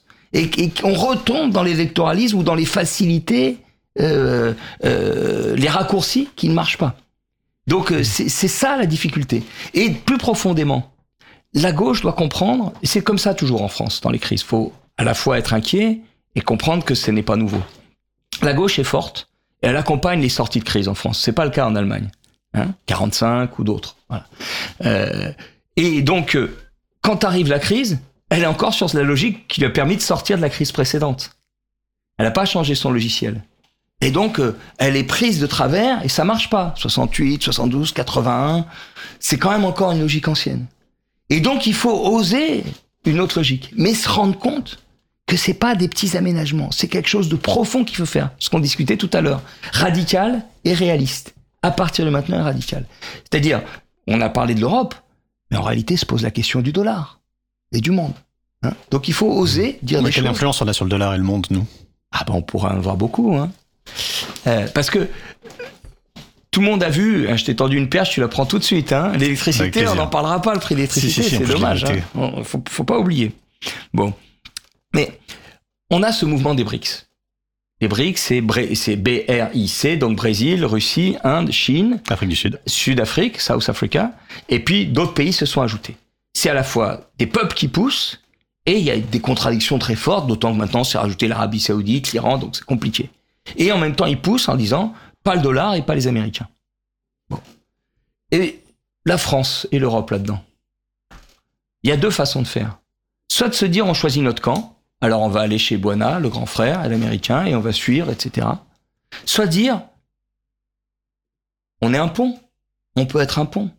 Donc il faut un pont entre les deux pour pousser des deux côtés les dimensions humanistes, c'est-à-dire effectivement une monnaie dans le monde qui permette les développements. Le dollar, il domine le monde. Le dollar, c'est quoi le dollar? C'est une pompe aspirante hérofoulante qui fait que tout l'argent va vers les États-Unis pour se faire en dollars et ressort des États-Unis et domine le monde avec des investissements dans le monde. Voilà, c'est comme ça que ça se fait. Et au milieu, il y a quelques milliards qui restent, des centaines de milliards, hein, et qui permettent un développement informationnel, militaire et technologique des États-Unis qui domine le monde. Euh, sauf que, euh, s'il y avait quelque chose de plus coordonné, on pourrait dire, mais il faut développer de la monnaie pour développer les peuples. À partir du FMI. Chaque année, il y a, y a, euh, comment dire, euh, c'est un petit peu compliqué à expliquer, mais Non, non, mais c'est au contraire, c'est au contraire très clair, puisque c'est même une question qu'on a posée ici même euh, précédemment dans les semaines précédentes. Est-ce que on demande aux pays, euh, aux pays euh, des BRICS notamment, ou même aux pays africains, de euh, se trouver un nouveau maître finalement, de changer de maître régulièrement et de- d'entrer dans une concurrence des maîtres, euh, puisque puisque c'est ça que l'on propose finalement comme alternative, quitter l'Europe pour rejoindre euh, le, le giron des États-Unis, le giron de la Chine. Là, ce que vous nous dites, c'est est-ce qu'on peut pas avoir plutôt une, finalement un développement euh, co, euh, commun, co-construit commun, c'est ça. avec euh, avec ces pays euh, ces pays émergents qui sont de moins en moins émergents évidemment euh, que sont que sont les BRICS ou que sont les autres pays euh, mais mais euh, Oui. à, à partir du moment où cette initiative euh, vient de nous, il y a ce saut en réalité, euh, ce saut suspect euh, de la de la volonté de, de colonialisme et de, et de domination. Non, parce qu'on peut dire on fait un pont. On- vous êtes contre. Concrètement, on peut le faire. Il y a des il y a des il y a un système, il y a quelque chose qui fait que ça peut être Dans dix jours, je vais à Cuba pour une conférence internationale. et Je vais poser ces questions-là et l'idée, c'est qu'on est en train de Ah, trouver. ça va pas plusieurs- fort à Cuba là. Non, ils sont, ils sont dans Ah, la ils merde. sont hein. vraiment dans la merde là, pour oui, le coup. bah oui, mais, mais aussi ils cherchent, ils réfléchissent. Il y a toute Ouais. l'Amérique latine qui va être à ce colloque-là, et pour trouver des économistes et un réseau et essayer Avec de leur construire monnaie, euh, un etc. appel commun en février. C'est pas leur monnaie, c'est surtout leur système productif qui est étranglé. Et puis le blocus aussi qui, Et le euh, blocus. qui, qui fout la merde depuis des années. Ouais. Mais ce que je veux dire, c'est qu'il y a vraiment des peuples qui cherchent. hein. Il y aura des Brésiliens, il y aura des Cubains, il y aura toutes sortes de toute l'Amérique latine. Et euh, qu'est-ce qu'on peut dire? Euh, D'abord, si la France dit quelque chose, tu vois, tout à l'heure tu disais qu'est-ce qu'on peut faire nous, puis quand j'ai dit la France, tu fais ah, ah oui, t'as ouvert les yeux, t'as dit mais mais du coup on va être euh, en rupture. Donc la France, si elle fait quelque chose et qu'elle dit l'Europe peut faire, ça peut amener. D'ailleurs, j'y vais moi comme représentant du parti de la gauche européenne là-bas. Parce que je suis aussi à l'exécutif du parti de la gauche européenne qui rassemble Die Linke, Syriza, euh, le PCF. Il y a même la France Insoumise qui est observateur là-dedans. Euh, Voilà, il y a différents partis, euh, le PTB belge, euh, Izquierda Unida espagnol, euh, le Bloco portugais. Il y a plusieurs. Voilà, il y a des, des Hongrois aussi et des Polonais. Donc, euh, il y a la possibilité, il existe déjà une sorte de monnaie commune mondiale, un embryon. Ça s'appelle les droits de tirage spéciaux c'est-à-dire un panier de monnaies, plusieurs monnaies ensemble, sur lesquelles on peut tirer et qui peuvent être attribuées au pays. Actuellement, c'est très dominé par le dollar. Donc on peut, à partir de ce panier, en élargissant un peu les monnaies qui sont dedans, les allouer, quand on crée de la monnaie, on alloue la monnaie, au pays en fonction de leurs besoins de développement. Et d'ailleurs, euh, c'est la question qui est posée. Macron, en juin, a fait une con- juin juillet, a fait une conférence financière internationale pour récupérer cette volonté des pays en disant on va pas changer ça, on va pas changer les règles, pas changer le poids des États-Unis, mais nous la France, on va vous donner un peu de ce qu'on avait. Donc ça montre que ça pousse. Et il veut récupérer pour faire le serre-fil, aller vers derrière Biden. C'est ça, hein, Macron. Et tout en jouant la partition un petit peu de la France, vaguement, euh, pour euh, tenir son peuple et son pays et le séduire, et puis quelques groupes euh, français, multinationaux, qui vont prendre quelques miettes. Mais c'est quoi C'est créer une monnaie selon Oui. les pays qui sont en galère, quoi. Une monnaie commune, non, Adaptée. pour tous les pays, une Pour monnaie pays. commune mondiale à partir Ah du oui. FMI, D'accord. comme on a fait Une monnaie Bretton de l'échange international? De- du financement. C'est le financement le plus important. L'échange, c'est un élément. Effectivement, le dollar est en train de reculer dans l'échange, mais du financement. Et c'est pour ça, les BRICS, c'est un élément fort dans l'apport de force pour dire, regardez, il y a une possibilité de financement. Hein, il y a quelque chose qui se passe. Mais il faut que l'Europe rentre dans la danse pour que ça marche. Parce qu'elle a des réserves, l'Europe. Et donc, et nous, l'Europe, on a intérêt à une autre relation avec le Sud. Parce que l'Afrique, c'est chez nous. Et on peut pas continuer ce type de relation. Parce que le Moyen-Orient, c'est chez nous. Et on peut pas continuer. Enfin, c'est chez nous. C'est Ouais. notre monde. Et on peut pas continuer avec ces relations à la con. Excusez-moi de, de l'expression. Enfin, c'est euh, affreuse comme relation. Et l'Afrique qui pousse. Et on est frères. euh, France-Afrique, c'est affreux. Et en même temps, France-Afrique, on est frères. Qui, on se connaît. qui décriait hein, France, euh, Oui. France-Afrique. Mais les euh, Français les Africains, on est frères. Oui, la réalité c'est que Moi, mes ancêtres, ils sont nés en Afrique. Mes quatre Mm. grands-parents, mes, mes deux parents sont nés en Afrique. À Tunisie, en Oui, Afrique et on du parle Nord. pour beaucoup Et les ancêtres encore. Et voilà, donc il y a quelque chose. Et donc, à partir du FMI, on peut créer une monnaie commune mondiale, à partir des droits de tirage spéciaux, qui serait affectée si ça développe l'emploi, la formation, la protection sociale dans les pays. C'est toujours la même logique. Et on peut faire un bout qui fait ça sur les euh, 3 400 milliards qui peuvent euh, développer chaque année.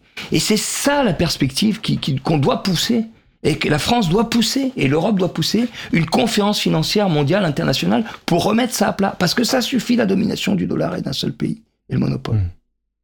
Ça, c'est- une façon de sortir parce que les relations euh, euh, L'euro a été inventé pour ça, de toute façon. on nous l'a vendu pour ça. On nous l'a vendu comme ça. On nous l'a vendu. Ouais. Mais c'est un euro forteresse et supplétif euh, du dollar finalement. Hmm. Euh, eh ben, il faut faire, il faut faire autrement et avec les BRICS qui eux veulent des moyens pour leur peuple et pour leurs infrastructures et pour se développer, y compris les Chinois. Compris. Moi, j'ai débattu de ça avec les Chinois. hein. Ils m'ont dit tu viens, tu nous fais euh, euh, une intervention sur le dollar et tu nous expliques le dollar. C'est comme ça. Hmm. Et il y a débat là-bas. Parce que, par exemple, euh, les Chinois, après, ils disent Ah, finalement, le Français a raison. La grande question, c'est le capital financier. Oui, lutter contre le capital. Puis moi, je suis, je suis un petit peu emmerdeur. Donc, je leur dis Oui, mais le capital financier, il est aussi chez vous avec les multinationales. Et oui. Alors, ils c'est disent Ah ouais, mais on en parlera une autre fois. Je dis Non, non, non, c'est le même problème. Tu voulais parler d'électricité tout Oui. à l'heure, on t'a coupé. Oui. On, a- on parlé, on a parlé des, de l'augmentation, je, je recontextualise, on a parlé de l'inflation, on a parlé euh, de l'inflation par l'offre, par la demande, ou par les coûts. On a donc parlé du coût de l'électricité en France. Et quand je, cher, et quand euh, je t'ai demandé pourquoi euh, le, le- le prix de l'électricité avait augmenté alors qu'a priori on a la capacité de produire de l'électricité d'autant plus en France, on, on devrait même être les seuls épargnés d'Europe, tu m'as répondu que 16, euh, 16 centrales Centrales, nucléaires ouais. sur 56 n'étaient plus en, en activité. Mais c'est un peu court, jeune homme. Oui, c'est un peu court. Euh, pour expliquer euh, ce- la situation actuelle. Donc, euh, bien, je t'invite, si tu, si tu veux bien, à, à poursuivre. Donc, transitoirement, on a vu que c'était pour imager le problème de, de manque de formation et de qualification. C'est vrai que ça nous a permis de parler de Voilà. ça, qui est aussi un sujet très Ça a intéressant. été une connerie d'ailleurs de, former, de fermer les centrales nucléaires? Je pense qu'on est allé trop loin et je pense que euh, en même temps, il faut, il faudra dépasser ce nucléaire. hein. Je pense qu'il faut d'abord, euh, C'est transitoire? il faut le penser tout autrement. Là aussi, beaucoup de dépenses humaines parce que protection des hommes, qualification, pas de sous-traitance en cascade, etc. C'est décisif. Et puis il faut aller vers le, quatrième, le, le nucléaire de quatrième génération qui réutilise les déchets. Ce qui, les experts disent on a entre 1000 et 2000 ans euh, de déchets euh, de, de carburant avec les déchets actuels. Donc ça changerait Si- un peu nos relations coloniales avec effectivement, ça- l'Afrique. Ça, hein. change pas mal. ouais. Mais on est, on, on- on n'est pas loin. On n'est pas loin. Mais la question écologique, elle est importante. Enfin, on pose plein de Bah questions. là, on a- Du coup, ça fait pas de déchets. On Oui. réutilise les déchets, c'est pas le stockage Mm. des déchets. Ouais. Donc il y a vraiment des questions. Et puis, donc ça c'est le quatrième génération. Et puis il faudrait dé- dépasser ce nucléaire. Faut développer l'hydrogène. Il y a des choses extrêmement prometteuses sur l'hydrogène, mais là aussi on le pense de façon très capitalistique avec des tuyaux, avec euh, des, des, des, des grandes infrastructures, alors qu'on peut faire de l'hydrogène solide, euh, des disques d'hydrure. On peut faire de l'hydrogène en poudre. Il y a plein de choses comme ça. Mais là il faut des dépenses de recherche. Fermons le, ce dossier-là. Je veux parler du prix de l'électricité. Ouais. Parce que, en réalité, le prix de l'électricité, on nous dit c'est à cause de l'Europe. On peut changer les choses tout de suite en France. Contrairement à ce qu'ils nous disent. Ça, c'est ça, c'est toi qui l'affirme. Oui. et j'en ai discuté avec euh, des camarades syndiqués euh, de, qui ont siégé longtemps à la commission de régulation de l'énergie. Euh, parce que euh, c'est une loi française qui d'abord fait que euh, le prix de l'électricité, euh, il est indexé pour un certain nombre de contrats sur le prix du spot au jour le jour européen de la dernière centrale utilisée, qui se trouve être une centrale à gaz. Ça s'appelle le prix marginal. Et donc, Ça, ça, c'est ça pour quelqu'un qui n'est ni économiste ni spécialiste d'énergie, c'est incompréhensible. c'est incompréhensible. La raison est incompréhensible. Ah oui. C'est ça, la raison. Mais parce qu'il a fallu. Qu'est-ce qu'ils ont dit? Ils ont dit regardez, il faut un marché comme dans les manuels d'économie. L'électricité, elle est sous-vendue, elle doit être vendue beaucoup plus cher, il faut faire des profits dessus. C'est toujours monsieur profit. Ou le dieu profit. Le c'est à quel moment que ça a été décidé, ça? Alors, il y a deux. C'était dans les tuyaux longtemps, mais c'est Sarkozy 2010, mise en œuvre Hollande 2014. Attendez, la- la- attends, l'indexation du prix de l'électricité sur le prix du gaz, Ouais. ça date de 2010-2014. Voilà, c'est pas sur le prix du gaz, c'est sur le prix de la dernière centrale utilisée, qui se trouve généralement être une centrale à gaz. Et donc, La dernière selon, selon quel critère? c'est-à-dire la dernière vente, parce que c'est un, un, marché spot euh, au jour le jour, à la minute ou à l'heure, etc. Donc la dernière qui est comme mise on en peut œuvre, stocker, bah, c'est euh, la plus chère. Et comme on peut pas stocker, voilà. Et bien d'ailleurs, justement, comme c'est pas un bien stockable, on devrait pas compte- travailler comme ça pour l'électricité. Et donc l'électricité n'est pas vendue à son coût de production. Même un coût de production, les coûts plus une marge qui permet le développement demain. Hein? Non, c'est pas du tout ça. Donc on peut tout de suite débrancher. Et il y a même dans la loi écrit qu'il y a quand même des tarifs réglementés que nous on paye, mais que les collectivités locales n'ont pas le droit d'utiliser le tarif réglementé. Donc les collectivités locales, elles payent plus cher, c'est les mairies, mais c'est aussi les universités, les écoles. hein. Donc il y a une folie là-dessus. On peut débrancher et on peut porter le fait qu'en Europe, on doit faire autrement, bien sûr. Ça suffira pas. Mais donc on doit débrancher. C'est pas se débrancher du marché européen, c'est débrancher, débrancher le prix de l'électricité de la spéculation et continuer l'interconnexion européenne. Parce qu'on a, besoin de s'interconnecter euh, euh, sur les productions d'énergie entre nous. Et sinon, en fait, on est en train de subventionner les électricités les plus chères, les plus polluantes, gaz ou charbon. Il y a- un monde dans lequel c'était une bonne idée, euh, cette idée de, de, de- de Sarkozy, là, de- enfin c'est pas son idée, mais qui a été mise en place sous Sarkozy. Ben oui, c'est une bonne idée pour ceux qui font du pognon, c'est ça, ça, ça permet. C'est c'est euh, étonnant que Hollande ait confirmé cette proposition euh, quatre ans après, quoi, en disant ok, euh, il a, il l'a appliqué en tout cas. Bah oui, il l'a appliqué. Ben parce que Hollande, euh, d'abord, je pense qu'il a des convictions, mais euh, parce que c'est pas pour rien s'il a fait monter Macron, Macron, Macron, Macron, Macron, comme ministre de l'économie aussi. Hein Mm. Et d'ailleurs, la loi El Khomri, c'était la loi Macron en Absolument. réalité. Tout à fait, ouais. Euh, il a été plus intelligent là-dessus que De Villepin. Euh, mais euh, De Villepin avec le CPE, où son nom était resté attaché, qui n'a pas pu être euh, ni Mhm. même candidat. Bon. Mais Hollande, l'obsession, on lui dit, on revient à ce que tu disais tout à l'heure, Lucas. Euh, il faut absolument séduire les capitaux, sinon ils vont s'en aller. Donc fais ça, parce que sinon les capitaux viendront pas. Mais, mais, mais on doit entrer, on doit poser la question d'un sorte de bras de fer avec les capitaux, avec cette logique du capital. Et alors il y a un petit moment On est pris théorique entre une droite qui est d'accord et une gauche qui a peur. et qui, est- qui a peur, voire qui est convaincu intellectuellement. Parce que je pense que c'est important les Mais C'est pas forcément la peur qui a guidé, mais ils se sont, sont laissés convaincre. Comment tricher, il a convaincu par exemple euh, Mitterrand et, et toute la bande. C'est quand même dingue qu'on soit quand même tenu par les grands groupes, LVMH et compagnie. Ah oui, Et c'est ça en fait. euh, le... l'économie c'est des pouvoirs, tu vois. Ouais. Alors attends, je vais juste Ouais, dire une chose. Parce que justement, on te dit toujours il faut du capital, mais de l'argent c'est pas forcément du capital. Un petit moment théorique, là c'est la minute de théorie. Allez. Pour Marx, jingle. le capital, c'est pas tout argent. C'est de l'argent qui cherche son plus. C'est de l'argent qui cherche plus d'argent. C'est A comme argent qui cherche A' égale A plus delta A. Il écrit comme ça, Marx. C'est-à-dire c'est un A qui cherche son plus. Par exemple, si j'ai une maison pour l'habiter, c'est pas du capital parce que je l'utilise pour sa valeur d'usage, pour les services qu'elle me rend. Par contre, si j'ai une maison pour faire du pognon sur Airbnb ou en visant surtout la plus-value pour la revente, là c'est du capital. Donc si j'ai une machine pour euh, développer des choses, pour faire, c'est pas du capital. Si c'est une machine que je cherche combien de pognon je vais faire avec, là ça devient du capital. Et donc l'argent dans la société, qui est monopolisé par euh, un certain nombre de grands patrons, bien sûr, mais aussi l'énorme masse du crédit bancaire, ne doit pas forcément être utilisé comme du capital. Et donc il y a une rivalité qu'il faut oser faire. Les banques et le pôle public bancaire qui existe et qu'il faut développer, il peut être un fer de lance de bras de fer avec euh, le capital privé. En disant, mais nous, voilà de l'argent qui peut être utilisé autrement. Et ça va être un bras de fer très dur, parce qu'on peut pas croire, certains keynésiens vont dire, c'est pas grave, nous on fait ça, puis dans leur coin, le capital privé fait autre chose. Non, non, non, ils rêvent.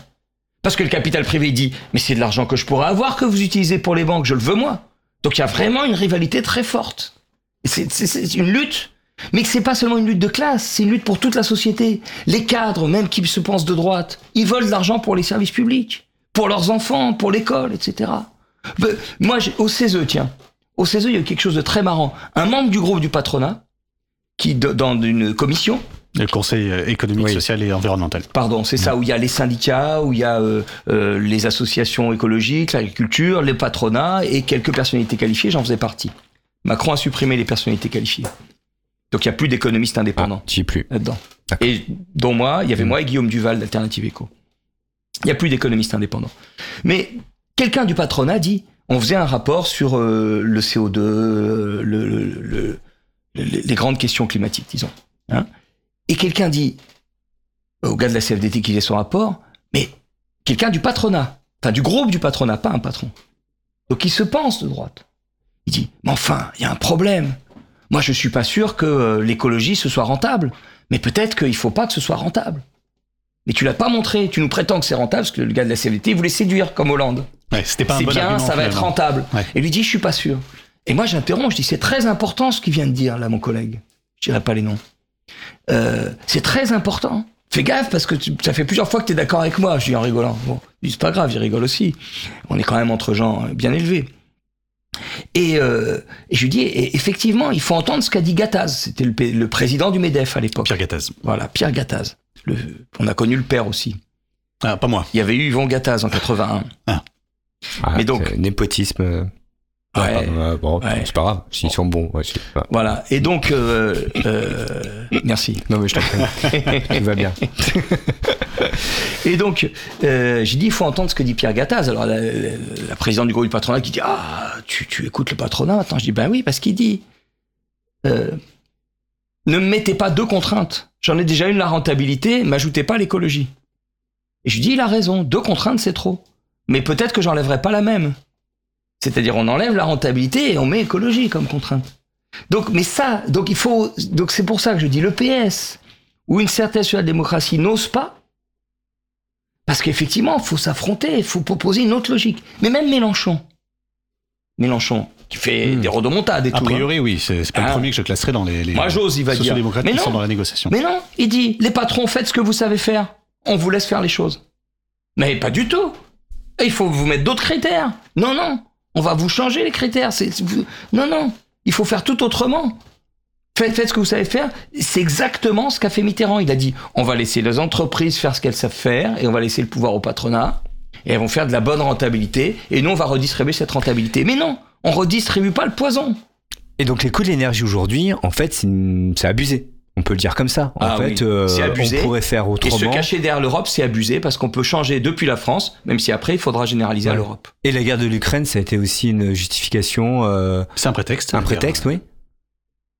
Alors là, Ah, ah non, mais parce qu'il faut des spécialistes de géostratégie du pétrole, c'est des choses compliquées le Ouais. pétrole. Là, je parlais des coûts de Oui, l'électricité. hein. là, là, on est autonome, on pourrait sûr, se démerder, mais il y a quand même Il des. y a un euh, déclencheur, hein, c'est quand même cette guerre en, en, en en Ukraine. Oui. Oui, euh, c'est un élément déclenchant, effectivement, sur l'énergie. Sur l'énergie, sur certaines matières premières, sur le blé, sur. euh, Ouais, sur le Ouais. blé, le gros problème, c'est qu'il n'y a pas de stock, euh, il y a un marché spéculatif. Hein. Euh, Ça avait déjà commencé à monter, puis c'est plus 40% en Turquie sur les pâtes et le blé aussi, machin. Mais euh, euh, il y a, euh, ça a surtout permis aux Américains de vendre leur gaz euh, GNL. Hein. Ah. Ça, c'est sûr, effectivement. Et Biden, il y a eu un coup, il y a, il y a deux impérialismes qui s'affrontent en fait. L'impérialisme russe, qui est, euh, disons, qui a un- une histoire impériale une volonté impériale mais euh, qui est pas dominant, mais qui a faim avec ses oligarques. Et puis il y a un impérialisme hyper dominant, mais en crise et un peu vieilli, qui est l'impérialisme américain. Et il y en a un qui a fait tomber l'autre dans le panneau. Euh, et il y en a un effectivement qui est euh, euh, cruel et brutal, et c'est Poutine. Et, qui a effectivement euh, euh, euh, déclenché l'agression, mais qui a été. Les autres, ils ont bien joué. Ils ont joué avec cynisme, les Américains. Et, aujourd'hui, l'Europe est comme une sorte de paillasson hein, pour les Américains et, souffre de cette guerre. Donc je pense qu'on est là aussi, l'Europe, elle devrait proposer un véritable plan de paix. Euh, il de, je comprends pas pourquoi personne n'a parlé euh, de l'ONU, de la venue des casques bleus, etc. Mais en tout cas, il faudrait proposer un plan de paix, des éléments d'autodétermination, etc. Parce que l'Ukraine, c'est vrai qu'elle elle a trois composantes. Enfin, c'est difficile de proposer ça alors que la Russie s'en fiche totalement, non, de ce genre de. Ben, ben, et il faut toujours proposer un plan de paix. C'est la perspective, ça peut pas être la guerre à outrance. Bah, Palestine-Israël, ça serait bien aussi de Ce que j'allais proposer- dire, Bah oui. Netanyahou, il s'en fout de la paix, il faut Ouais, lui proposer un plan de paix pourtant. Oui. Donc euh, il faut. Et, et, et, et, c'est important. C'est important parce que ça révèle des forces à l'intérieur des pays dont on ne croyait pas qu'elles existaient. Et ça leur donne de la force, ça leur donne de l'importance aussi. Mm. En tout cas, ce que je retiens, c'est que l'argent appelle l'argent. Le, le- c'est ça. Le profit appelle le profit et, euh, et tout part de là. C'est pas fait. fatal. C'est la logique. C'est la logique du capitalisme. C'est l'argent cherche plus d'argent Ouais. et un monopole de certains sur l'utilisation de l'argent.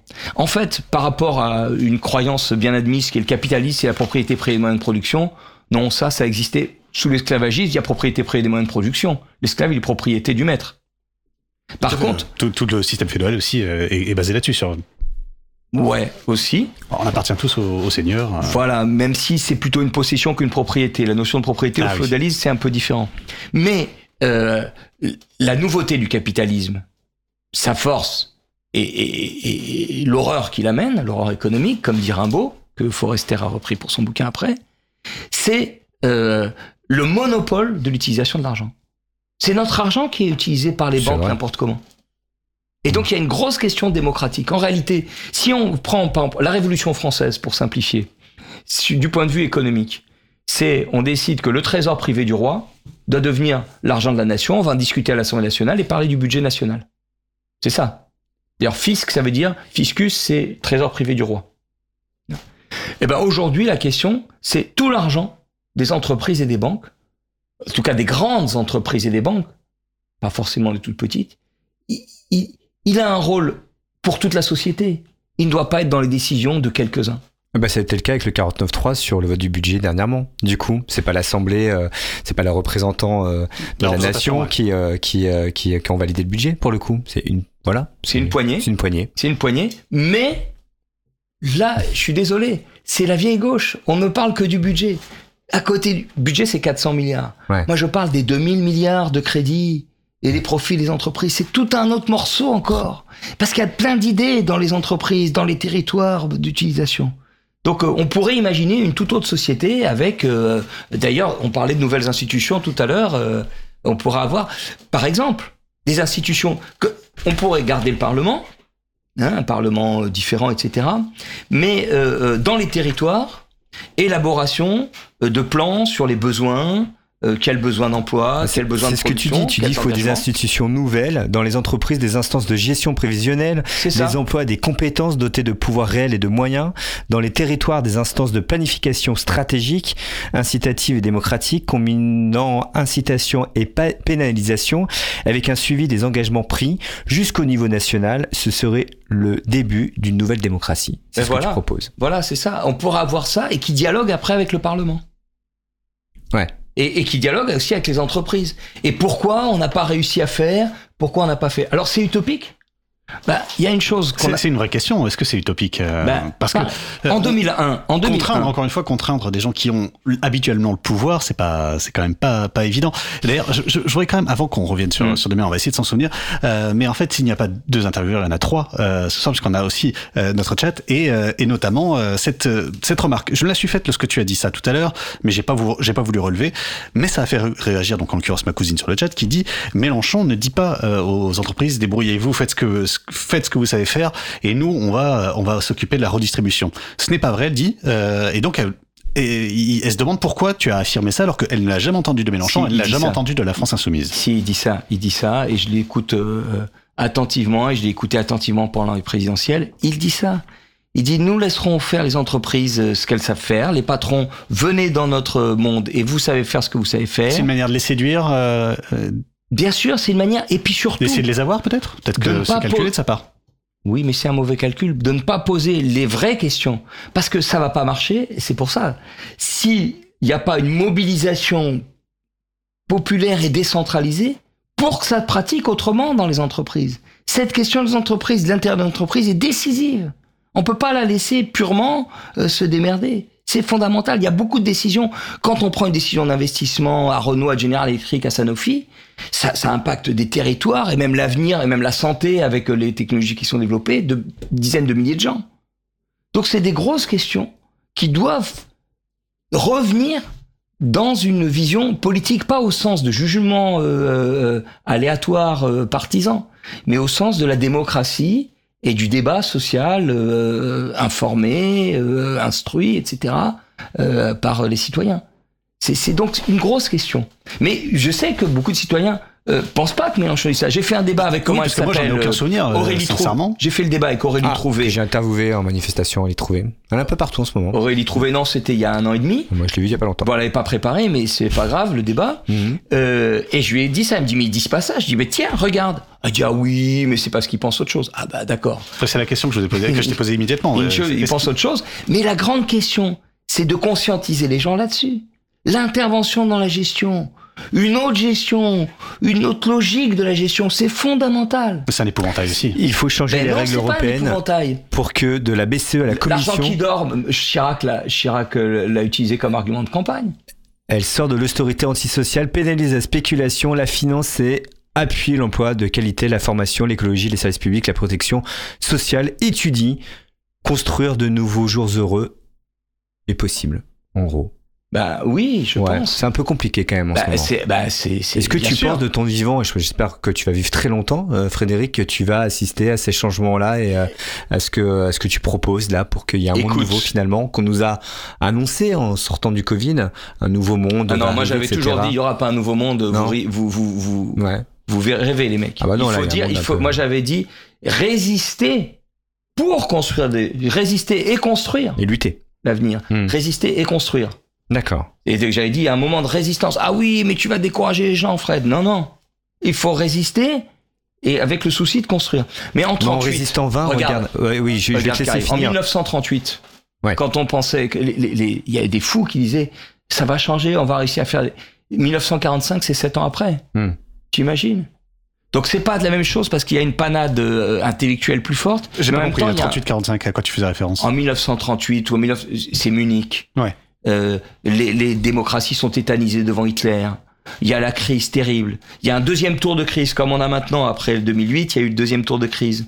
Ils sont tellement dans le désarroi que ça été un élément déclencheur de la guerre par par euh, par Hitler. Et bon, et les fous qui au cœur de l'occupation disent on va non pas seulement composer avec l'occupant allemand, mais non seulement le chasser, mais construire un autre monde. Ils font le CNR, ils réfléchissent à un plan de sécurité sociale.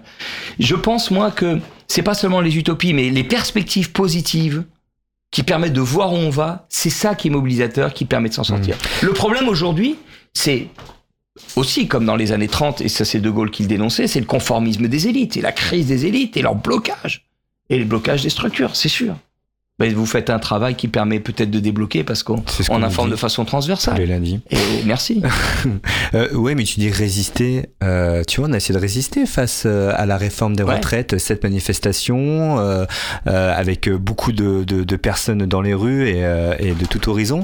Et finalement, c'est passé aussi à coup de force et on n'a pas entendu des citoyens, les citoyens qui s'exprimaient à ce moment-là. Mais on n'a pas assez construit en même temps, par exemple. Ah, Voilà, alors C'est-à-dire parlons des retraites. on y va. C'est intéressant parce qu'on en a, voilà, a Ah oui, quand dur, même. hein. Alors on peut discuter sur euh, la tactique, mais je pense Mm. sur le fond, vraiment ce qui a manqué, parce qu'on peut discuter la grève, on n'a pas assez développé, etc. Voilà. Moi, je trouve qu'on en a. Moi, c'est le contraire, j'allais dire. Ah, ça, on en a fait que- Non, énormément. on n'a oui. pas assez développé, je veux Non, dire. Tout le L'idée, monde a fait énormément. l'idée de l'intérêt de la grève, etc. Moi, j'ai fait des jours et des jours de grève et tout. Ouais. Mais, Et- mais mais on finalement, est il y a un salarié, puisque vous euh, êtes bénévole, vous devez être salarié. La, seule, la Oui, seule oui, bien limite, sûr. la seule limite que l'on s'est donnée à ce moment-là, Attends. ça a été le respect de la démocratie. Je suis désolé, Mais- mais il y a un moment où tout a été fait. Mais ce que, non, ce que, ce que je veux dire, c'est que au-delà de ça, on n'a pas suffisamment avancé sur proposition et sur perspective. Y compris parce que les partis de gauche, à tort, on pensait que ça diviserait. Moi, je pense que des propositions et le débat sur les propositions permet d'unifier de façon solide pour avancer. Les appareils, souvent, pensent que les propositions, ça divise. Euh, et il faut donner des perspectives. Et d'ailleurs, du coup, moi, je pense que les, députés de gauche pourraient euh, continuer à proposer des lois avec des propositions positives. Par exemple, pour le financement des retraites. Nous avions formulé, j'avais lancé un, appel, un autre appel aussi, l'a signé par beaucoup de syndicalistes, mais aussi des organisations de jeunesse qu'on a lancé depuis le Conseil économique, social et environnemental, euh, proposant plusieurs choses. Pas que du financement, mais en matière de financement, qui est un peu quand même un élément important dans l'affaire, on va dire. Un financement en disant, on crée une nouvelle cotisation sur les revenus financiers des entreprises. Ils cotisent rien. Les dividendes, tout ça, ne cotisent rien. Ah, actuellement, oui. Voilà. Les produits d'intérêt des entreprises, des entreprises ne cotisent rien. C'est 300 milliards à peu près, 280. Donc taxer ça à 10% comme le taux moyen des retraites, ça rapporte tout de suite 30 milliards d'un coup. Mais nous disions, ça c'est un trésor, il va fondre. Donc nous proposions un deuxième levier. Nous disions, les cotisations sociales, leur base de cotisation, c'est l'emploi, c'est les salaires. Il faut développer l'emploi et les salaires, à la fois pour développer la base de cotisation, mais pour développer une bonne production, une bonne activité. Et sur cette base-là, d'ailleurs, d'une nouvelle croissance, un nouveau type d'activité, que les associations écologiques et les représentants écologiques ont signé l'appel. Et donc, nous proposions, et je propose toujours, et nous proposons toujours, une modulation des cotisations sociales à la hausse en mettant une surcote, une surcotisation pour les entreprises qui taillent dans l'emploi les salaires. Et en appuyant les entreprises qui développent l'emploi et les salaires. Eh ben, pourquoi les députés de gauche ne présenteraient pas un projet de loi avec cette modulation des cotisations, indépendamment même il faut, il faut un peu de tactique, indépendamment même de mettre dans le projet de loi l'âge de la retraite. Mais financer les retraites avec une modulation des cotisations, une modulation à la hausse des cotisations pour justement amener les entreprises à notre gestion qui développent l'emploi. Ça, tout de suite, ça développerait un excédent sur les retraites et on poserait autrement la question de, de, l'âge de la retraite. Sincèrement, entre, entre nous, là. Ça, c'est construire. Oui, mais s'ils si, le proposent demain, et, et, en vrai, ils l'ont peut-être déjà fait. Mais non, c'est pas venu dans le débat. On n'éclaire pas les pas Français. Venu dans le débat, mais ça veut pas dire qu'ils l'ont pas proposé. Parce qu'ils ont eu peur. Non, ils l'ont pas proposé, je le sais. C'est malheureux. quelle que soit la proposition qu'ils font, de toute façon, elle est retoquée en, en commission des lois. Mais en plus, c'est-à-dire qu'elle est même pas. Elle est même pas... Les seules. La gauche s'est fait enfermer dans vous ne financez pas. Et votre proposition, c'est juste changer l'âge. Et vous, et simplement, elle, elle, est restée à l'idée. Il n'y a pas de problème financier. Il n'y a pas besoin de réforme. Il faut en rester là. Ben, en rester là, ça il faut taxer les riches, il disait. Oui, ah, ils l'ont répété suffisamment. Oui, ils l'ont dit à d'autres moments, pas sur les retraites. Ah, si, si, non, si. ils l'ont dit avant, pas sur les retraites. Ah, là, je suis pas d'accord. Mais c'est resté dans les idées sur les retraites. Mais, mais dans la tête de tout le monde, c'était il n'y a pas besoin de réforme. Mais non, si on faisait pas de réforme, en réalité, s'appliquer la réforme Touraine, qui allongeait l'âge de la retraite un petit peu plus tard, mais qui passait quand même à 43 années de cotisation à 64 ans. Donc il fallait une réforme. Si on veut développer, il fallait trouver des moyens nouveaux. Donc euh, la gauche, à mon avis, elle n'ose pas venir suffisamment. Elle en reste au simplisme de taxer les riches, mais on est toujours le riche du voisin. Là, c'est changer la répartition entre des activités. Arrêter avec la finance. Il y, y, a eu depuis 1995 et à la suite de 95, c'est monté à TAC, euh, mais qui reste réduite à taxer les riches. Maintenant, il ramène sur à taxer les riches. Mais est monté un souci sur la finance dans le monde entier. Et la gauche ne prend pas, ne développe pas. C'est sa responsabilité de prendre des choses et de développer encore plus. Puisqu'il y, y, a des collectifs construits, etc. On peut pas rester à la base. Donc moi, je pense qu'il y a... Je suis peut-être... Tu vas peut-être, euh, Karim ou Lucas, me penser un peu naïf, mais je pense que vraiment la gauche, elle a un déficit mmh. d'explication et de propositions là-dessus ouais. considérable. Et justement, j'ai une question d'un auditeur et il me dit tout simplement, Ruffin, qu'en penses-tu? Ben Ruffin, euh, je le connais. Quand j'étais allé débattre sur le capital au plateau des Glières, il m'avait dit c'est pas grave, Fred, j'ai pas parlé, euh, j'étais prêt pour parler, mais ça suffit ce que t'as dit. Bon. Ah. Alors, c'est sympa déjà. Ouais, c'est bien. C'est sympa. Bah. Voilà. Mais il était pas encore. Il était juste. Euh, comment son journal euh, Fakir. Il était juste. Euh, rédacteur en chef de, rédacteur en chef de Fakir. Là, il n'était pas du tout.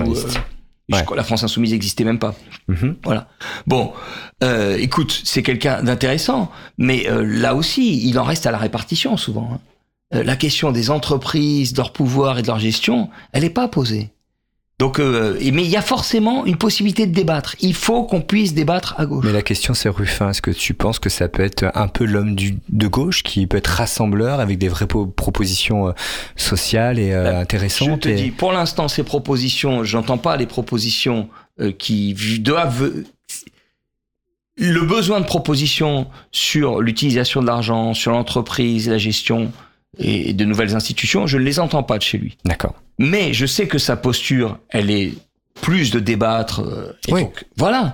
Donc, on doit faire ensemble, bien sûr.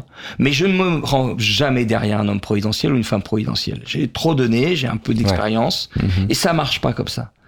Euh, il faut pas chercher ça. Et en plus, ça marchera. La gauche marchera pas comme ça. Elle doit marcher avec euh, euh, des récits transformateurs, avec des idées, des batailles, des perspectives. C'est ça qui, qui est vraiment important. Et- Il paraît-il qu'il propose plus de démocratie en entreprise, par exemple? Il Oui, l'évoque. plus de ressemble. démocratie, Mm. c'est c'est c'est général. Il faut des pouvoirs sur l'utilisation de l'argent. Par exemple, en cas de licenciement, moratoire, droit de contre-proposition, possibilité d'appel au crédit bancaire. S'il n'y a pas ces trois choses, ça marchera pas, ça sera bancal, et donc ça sera balayé par l'histoire. Il faut faire attention. Il y a un problème de, on a un problème à gauche de viabilité et de crédibilité. Et s'il n'y a pas euh, l'ensemble des éléments du trépied d'un tabouret, eh ben on dit pas euh, je fais le tabouret avec les deux pieds, on mettra le troisième pied après. On tombe si on J'ai l'impression qu'il n'y a pas de chemin possible vers ce que vers ce que tu dis. C'est à partir du moment où quelqu'un fait un pas dans cette direction, il ne va pas assez loin et donc euh, ça, ça, ça ne va pas. C'est pas pas assez loin, c'est un problème de cohérence. Ah, si, la, la, la, la, la, démocratie en démocratie en entreprise, en entreprise, c'est pas. vague. Mais c'est quand même un chemin, c'est quand même de la même direction que euh, que, que véritablement des, des, des, des- des instances de contrôle, un système de contrôle de par les employés euh, du destin de l'entreprise. C'est c'est quand même un pas Toi, tu entends dans ça cette direction-là. Donc je dis, moi j'attends de voir, est-ce que c'est des pouvoirs nouveaux sur l'utilisation de l'argent? Là, oui. Sinon, c'est de la démocratie, euh, c'est du vent. Franchement, il faut, il faut pouvoir parler des investissements. C'est ça la démocratie. Et pas seulement en parler. Il faut avoir euh, un pouvoir alternatif sur les investissements. Sinon, on est coincé, on ne vient qu'amender le projet du patron. Ça marchera pas. Il faut voir, c'est là où quand même, malgré tout, il y a besoin de gradualité et de radicalité. Et la peur électoraliste de se dire, si je mets un truc radical, je vais faire peur, eh ben on a tort. Au contraire, si on met un truc cohérent, même s'il est radical, il est cohérent, eh ben c'est beaucoup plus crédible. Je pense que il faut, il faut voir ça. Mais peut-être que euh, Ruffin, il ben, un débat entre Ruffin et moi. Ah bah oui, j'essaie de l'avoir Ruffin. Ah ouais, eh, avec plaisir. Si Pas de Ruffin vient problème. ici, euh, tu le connais un petit peu Oui, il te connaît. Tu on s'est croisés, Vous oui. êtes croisés, d'accord. Oui, bon, oui. il est sympa en tout cas. J'ai l'impression que c'est lui qui rassemble. Un... Enfin bon, ça peut être euh, un peu challenger en 2027. On sait pas qui d'ailleurs. Je pense que Mélenchon. On peut parler un peu politique. Il nous reste un petit quart d'heure là parce que euh, c'est un petit peu lié quand même l'économie la politique, Tout est politique. Euh, là, les, tu vois, on sent que c'est un petit peu compliqué en ce moment. Euh, on sent que la Nupes est complètement en explosion aussi. C'était une belle idée la Nupes de, de faire un rassemblement de gauche. de- euh, voilà un peu tout le monde et on s'aperçoit que il y a quand même pas mal de divergences depuis quelques temps. Euh, quel, se- quel sera le, le- le représentant de la gauche là en 2027 Un peu viable? Je, je sais pas. Tu- ouais, Et je te dis que pas moi, envie- je pense que non, vraiment. T'as pas envie d'annoncer quelqu'un C'est un programme, toi. Vraiment, Avant le tout. cœur, c'est pas seulement un programme. C'est une conscientisation des gens, une mobilisation des gens pour rendre incontournable un certain nombre de transformations. Et pour l'instant, on n'y est pas. C'est ça. Ah, pour l'instant, il n'y a pas de projet. Il n'y a rien. Euh, on cherche pas à rendre incontournable un certain nombre de transformations. Tu vois, moi je distingue souvent avec mes amis les objectifs, les moyens, les pouvoirs. Il y a un certain nombre d'objectifs sociaux qui sont, et écologiques qui sont mis en avant par, par la gauche. Mais la gauche ne parle que d'objectifs. Quels moyens et quel pouvoir on met à l'appui de ça? C'est ça. Si déjà la gauche disait la grande question, c'est d'avoir des moyens et des pouvoirs cohérents avec les objectifs. C'est- ça qu'il faut lancer dans les territoires. C'est ce type de débat. Tu es consulté, toi, avec toutes tes thèses, tout ce que tu proposes, etc. Euh, euh, voilà. Alors, Il y a quelque chose qui est trop en silo dans la, dans la- en- entre les forces de gauche, je suis Ah. d'accord. Si c'est ce que tu veux dire. Trop en silo C'est- C'est-à-dire séparés. Chacun dans des tuyaux séparés. En- en- Ouais. On parle de, on parle de programme. Il y en a qu'un qui s'est détaché clairement, programme qu'on a réussi à identifier, qu'on a réussi à comprendre, qu'on a réussi à lire euh, assez facilement, c'est l'avenir en commun, qui est souvent repris. Donc c'est le programme de, euh, de la France insoumise de, de Mélenchon. Il y a un parti dont on sait qu'il cherche à torpiller au maximum l'alliance de la gauche, en l'occurrence son incarnation actuelle, la Nupes, c'est le Parti communiste français. Est-ce qu'il y a un lien entre ces deux informations? Alors, par exemple, parlons de la NUPES. Je me rappelle très bien, on avait des négociations euh, tous les jours. Euh, c'est quelque chose qui s'est fait euh, sous le chantage, dans les législatives après les présidentielles, en essayant d'éliminer chaque force, notamment les communistes, de là où ils étaient implantés. Donc chantage de la part de la France Insoumise. Donc comment on peut arriver à quelque que- chose que oui, tu dis. oui. Par exemple, moi j'habite à Gentilly, municipalité communiste, la circonscription, il y a Gentilly, Oui, Villejuif. Bagneux, pas très loin aussi. euh. Non, Bagneux c'est une autre C'est circonscription. Haute-Seine, oui, c'est une autre circonscription. Bon, Mais on vous êtes pas très loin. Si tu veux, on peut Ah, parler de Bagneux, je connais bien Montrouge, Bagneux. Malakoff. Ouais, voilà. Montrouge, c'est un peu moins à gauche. Voilà. ouais. Voilà, t'as Bagneux. Oui, mais la circonscription, c'est Oui. Bagneux, Montrouge, Malakoff. On refuse un candidat communiste alors qu'il y a deux mairies communistes, alors qu'il y a toute une histoire communiste là. Même chose sur euh, Arcueil, Gentilly, Villejuif, euh, Kremlin-Bicêtre. Donc il y a bon, on part sur l'humiliation. Mais ça c'est ça c'est un premier problème. Deuxième question, le programme. Jusqu'au bout, jusqu'au bout, nous nous sommes battus, notamment les économistes communistes quand ça nous revenait. Moi, j'ai pas, on m'a pas mis dans les négociateurs. En disant Fred, tu fais peur. Je pense pas, mais bon. Euh, euh, Bah, le terme communiste peut faire peur à certains. non, mais il y avait des négociateurs communistes. Oui. Mais moi, je faisais peur. Je sais pas, je vous fais Ah bon, peur. non, non, pas du tout. Bon, voilà. T'es Bon, sympa. passons. Euh, voilà. Mais euh, jusqu'au bout, sur l'idée d'un pôle public bancaire pour pratiquer un autre crédit, on a dit ça, c'est décisif. Si la gauche n'a pas ça, ça ne peut pas marcher. On a absolument besoin de ça. Et pour pratiquer un autre crédit, parce qu'on a connu un pôle public bancaire en 1981, toutes les banques étaient nationalisées sauf une demi, euh, et, mais qui a fait le même crédit. Et donc ça n'a pas marché. Et ça, ça a été refusé sans cesse. Donc il y a, il y a Euh, à quel- euh, pour quel prétexte la euh, négociation. Je sais pas, j'étais pas dans les négos. D'accord. Et donc, il y a- donc il y a- c'est pas, c'est pas pour dire c'est bien ou c'est pas bien la Nupes. C'est pour dire l'enjeu à gauche, c'est de mettre ce débat dans les mains des citoyens. De quels moyens financiers on se donne, quel pouvoir on se donne? C'est ça l'obsession. Et, et notre euh, constitution qui ramène tout vers quel homme providentiel pour la présidentielle, c'est affreux. Parce que ça ne permet pas de venir là-dessus. Qui est la grande question? Qui est la grande Hmm. question Ouais, sixième République, quoi. Bah, Un peu.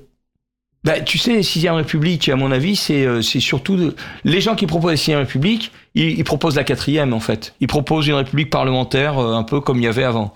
Hmm. Alors que la grande question, c'est une sixième République, c'est des pouvoirs, c'est deux choses, c'est en bas et en haut. C'est des pouvoirs d'intervention dans les entreprises et des pouvoirs sur l'utilisation de l'argent. Et au-dessus, de travailler sur l'internationalisme et l'articulation avec l'Europe et l'international, qui est pas du tout évident pour une République. C'est ça les deux grands enjeux.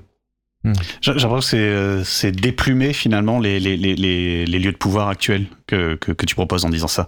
Euh, déplumer euh, la surpuissance de Les patronat dans l'entreprise et Voilà. déplumer finalement le, le, le, le pouvoir français pour le donner un petit peu à, à l'Europe et à une, une espèce de... de Ah non, c'est pas le de déplumer pour l'Europe. internationaliste. C'est nous, nous avons besoin de traiter à partir de la France la question internationale.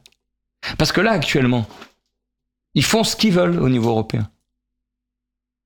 Par exemple, euh, euh, quand je dis euh, il faut traiter la question internationaliste, c'est débat obligatoire à l'Assemblée nationale pour un mandat de ce que portent les ministres dans les réunions européennes. Donc c'est c'est- c'est- renforcé un truc. Mais il y a aussi une rupture entre les politiques et le citoyen, Oui. euh, Ah tout oui. simplement. Bah oui. Euh, D'accord, avec les mecs qui se gavent, qui Bah sont réélus depuis euh, 25 ans. Ah On a vu encore, on en parlait avec Lucas il y a pas très longtemps de euh, de l'archer euh, qui fait son quatrième mandat là, c'est ça.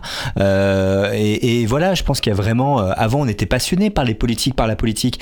Maintenant, on a presque envie de s'en détourner parce qu'on là encore Mediapart a sorti un papier aujourd'hui sur euh, tous ceux qui sont inquiétés euh, euh, par la justice et qui sont au gouvernement et, euh, et Macron disait qu'il voulait une une, euh, une représentation exemplaire, exemplaire, une république ouais. exemplaire. Ouais. Euh, je crois que c'est ça aussi le fond du problème, c'est euh, les hommes qui nous représentent finalement, on n'a plus envie d'être représentés par eux Mais oui, et, la puis- rupture est là. Ben, Il y, y a ça, et puis il y a, euh, comment dire, euh, le sentiment de. euh, on peut rien faire. Oui, Mais bien sûr. Ça oui. On l'a vu pendant la, la réforme des retraites, c'est ce que je disais Ouais.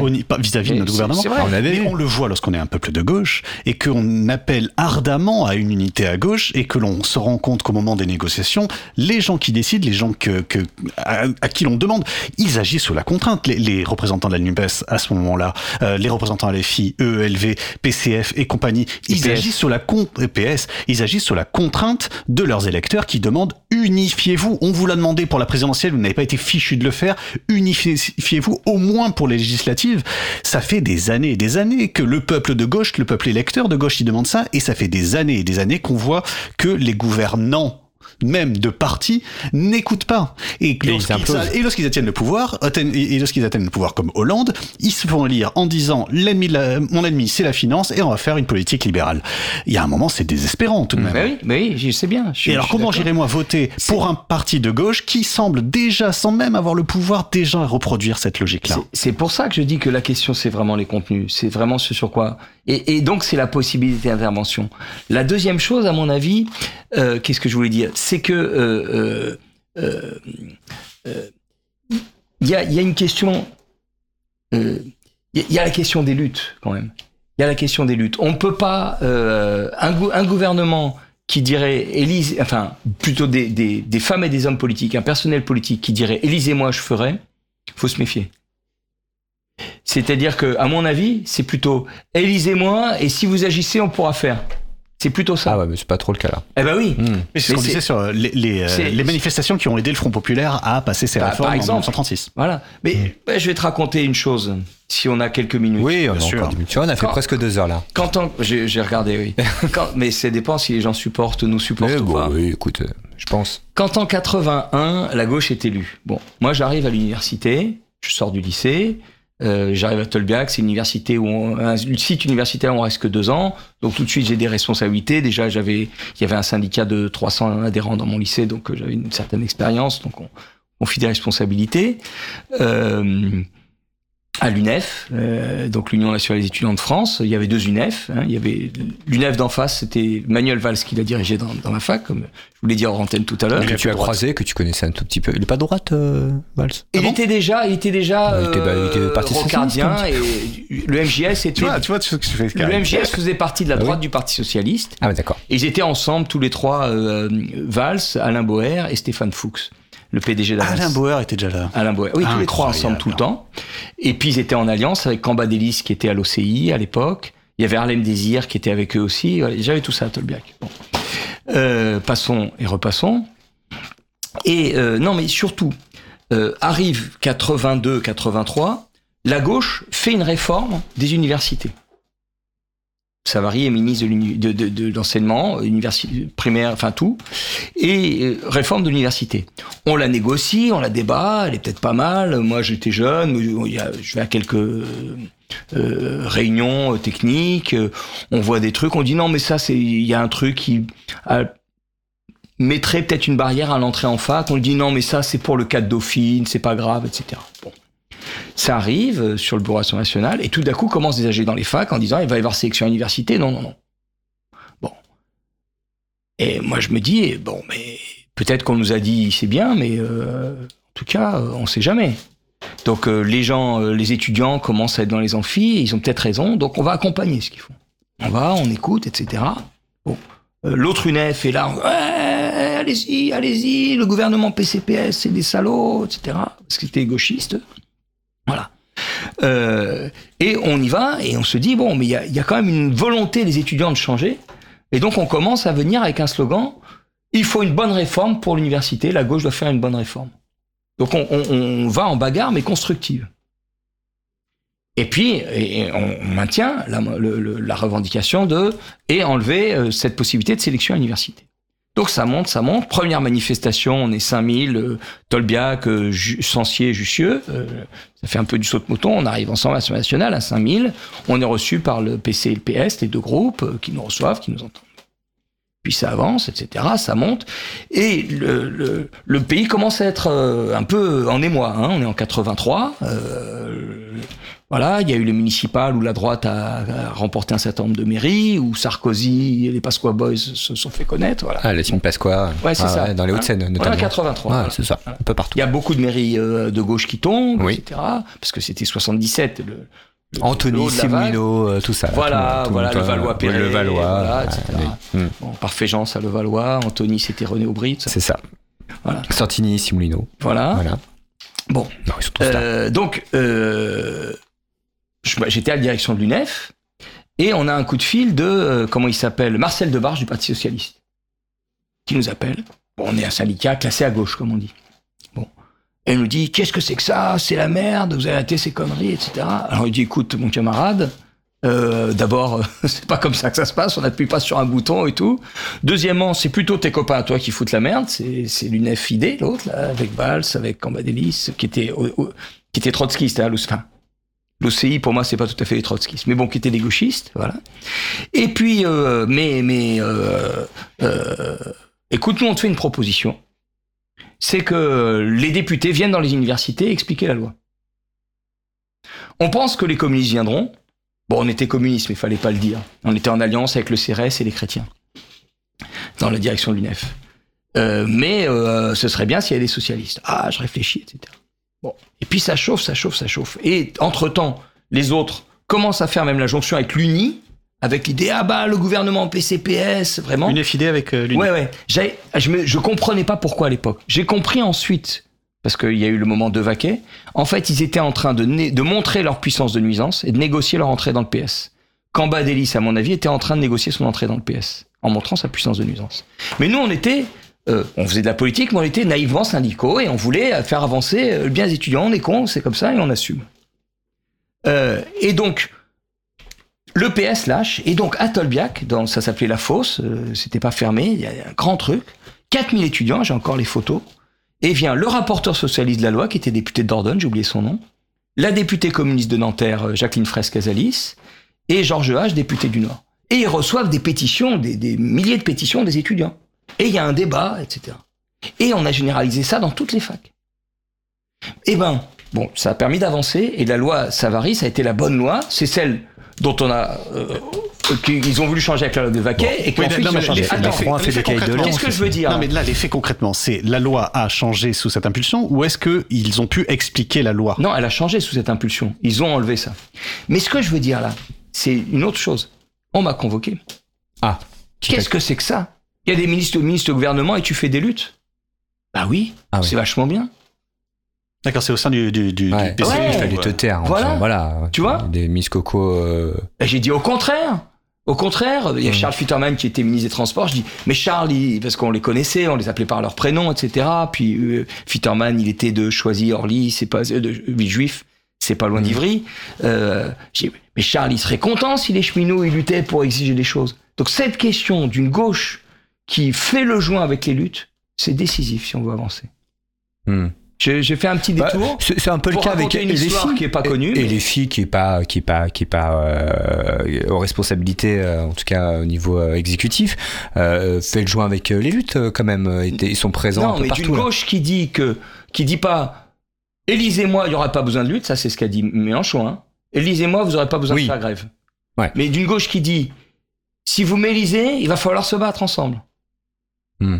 C'est ça la C'est question. la différence. Et le Chili a montré aussi, hein, tout ça. Ah bah oui. Bah oui, donc c'est cette conception-là qu'il faut faire avancer à gauche. Et c'est pas pour classer les gens euh, d'un côté ou de l'autre. Et mais- surtout pas pour exclure, parce que là, Ben j'ai l'impression qu'on exclut un peu Mais finalement là, ceux là qui viennent on se pas parle pas, quoi. C'est ça le problème. Il nous reste deux minutes, euh, les amis. euh, deux heures, ça passe vite. Euh, tu, alors quand même, euh, t'es pas venu pour ça. mais On va faire un peu de promo. T'as sorti des ouvrages quand même. On peut te lire un petit peu. Il y a quelques livres euh, dont tu peux nous parler qu'on peut retrouver dans des sociétés capitalistes comme Amazon et la Fnac.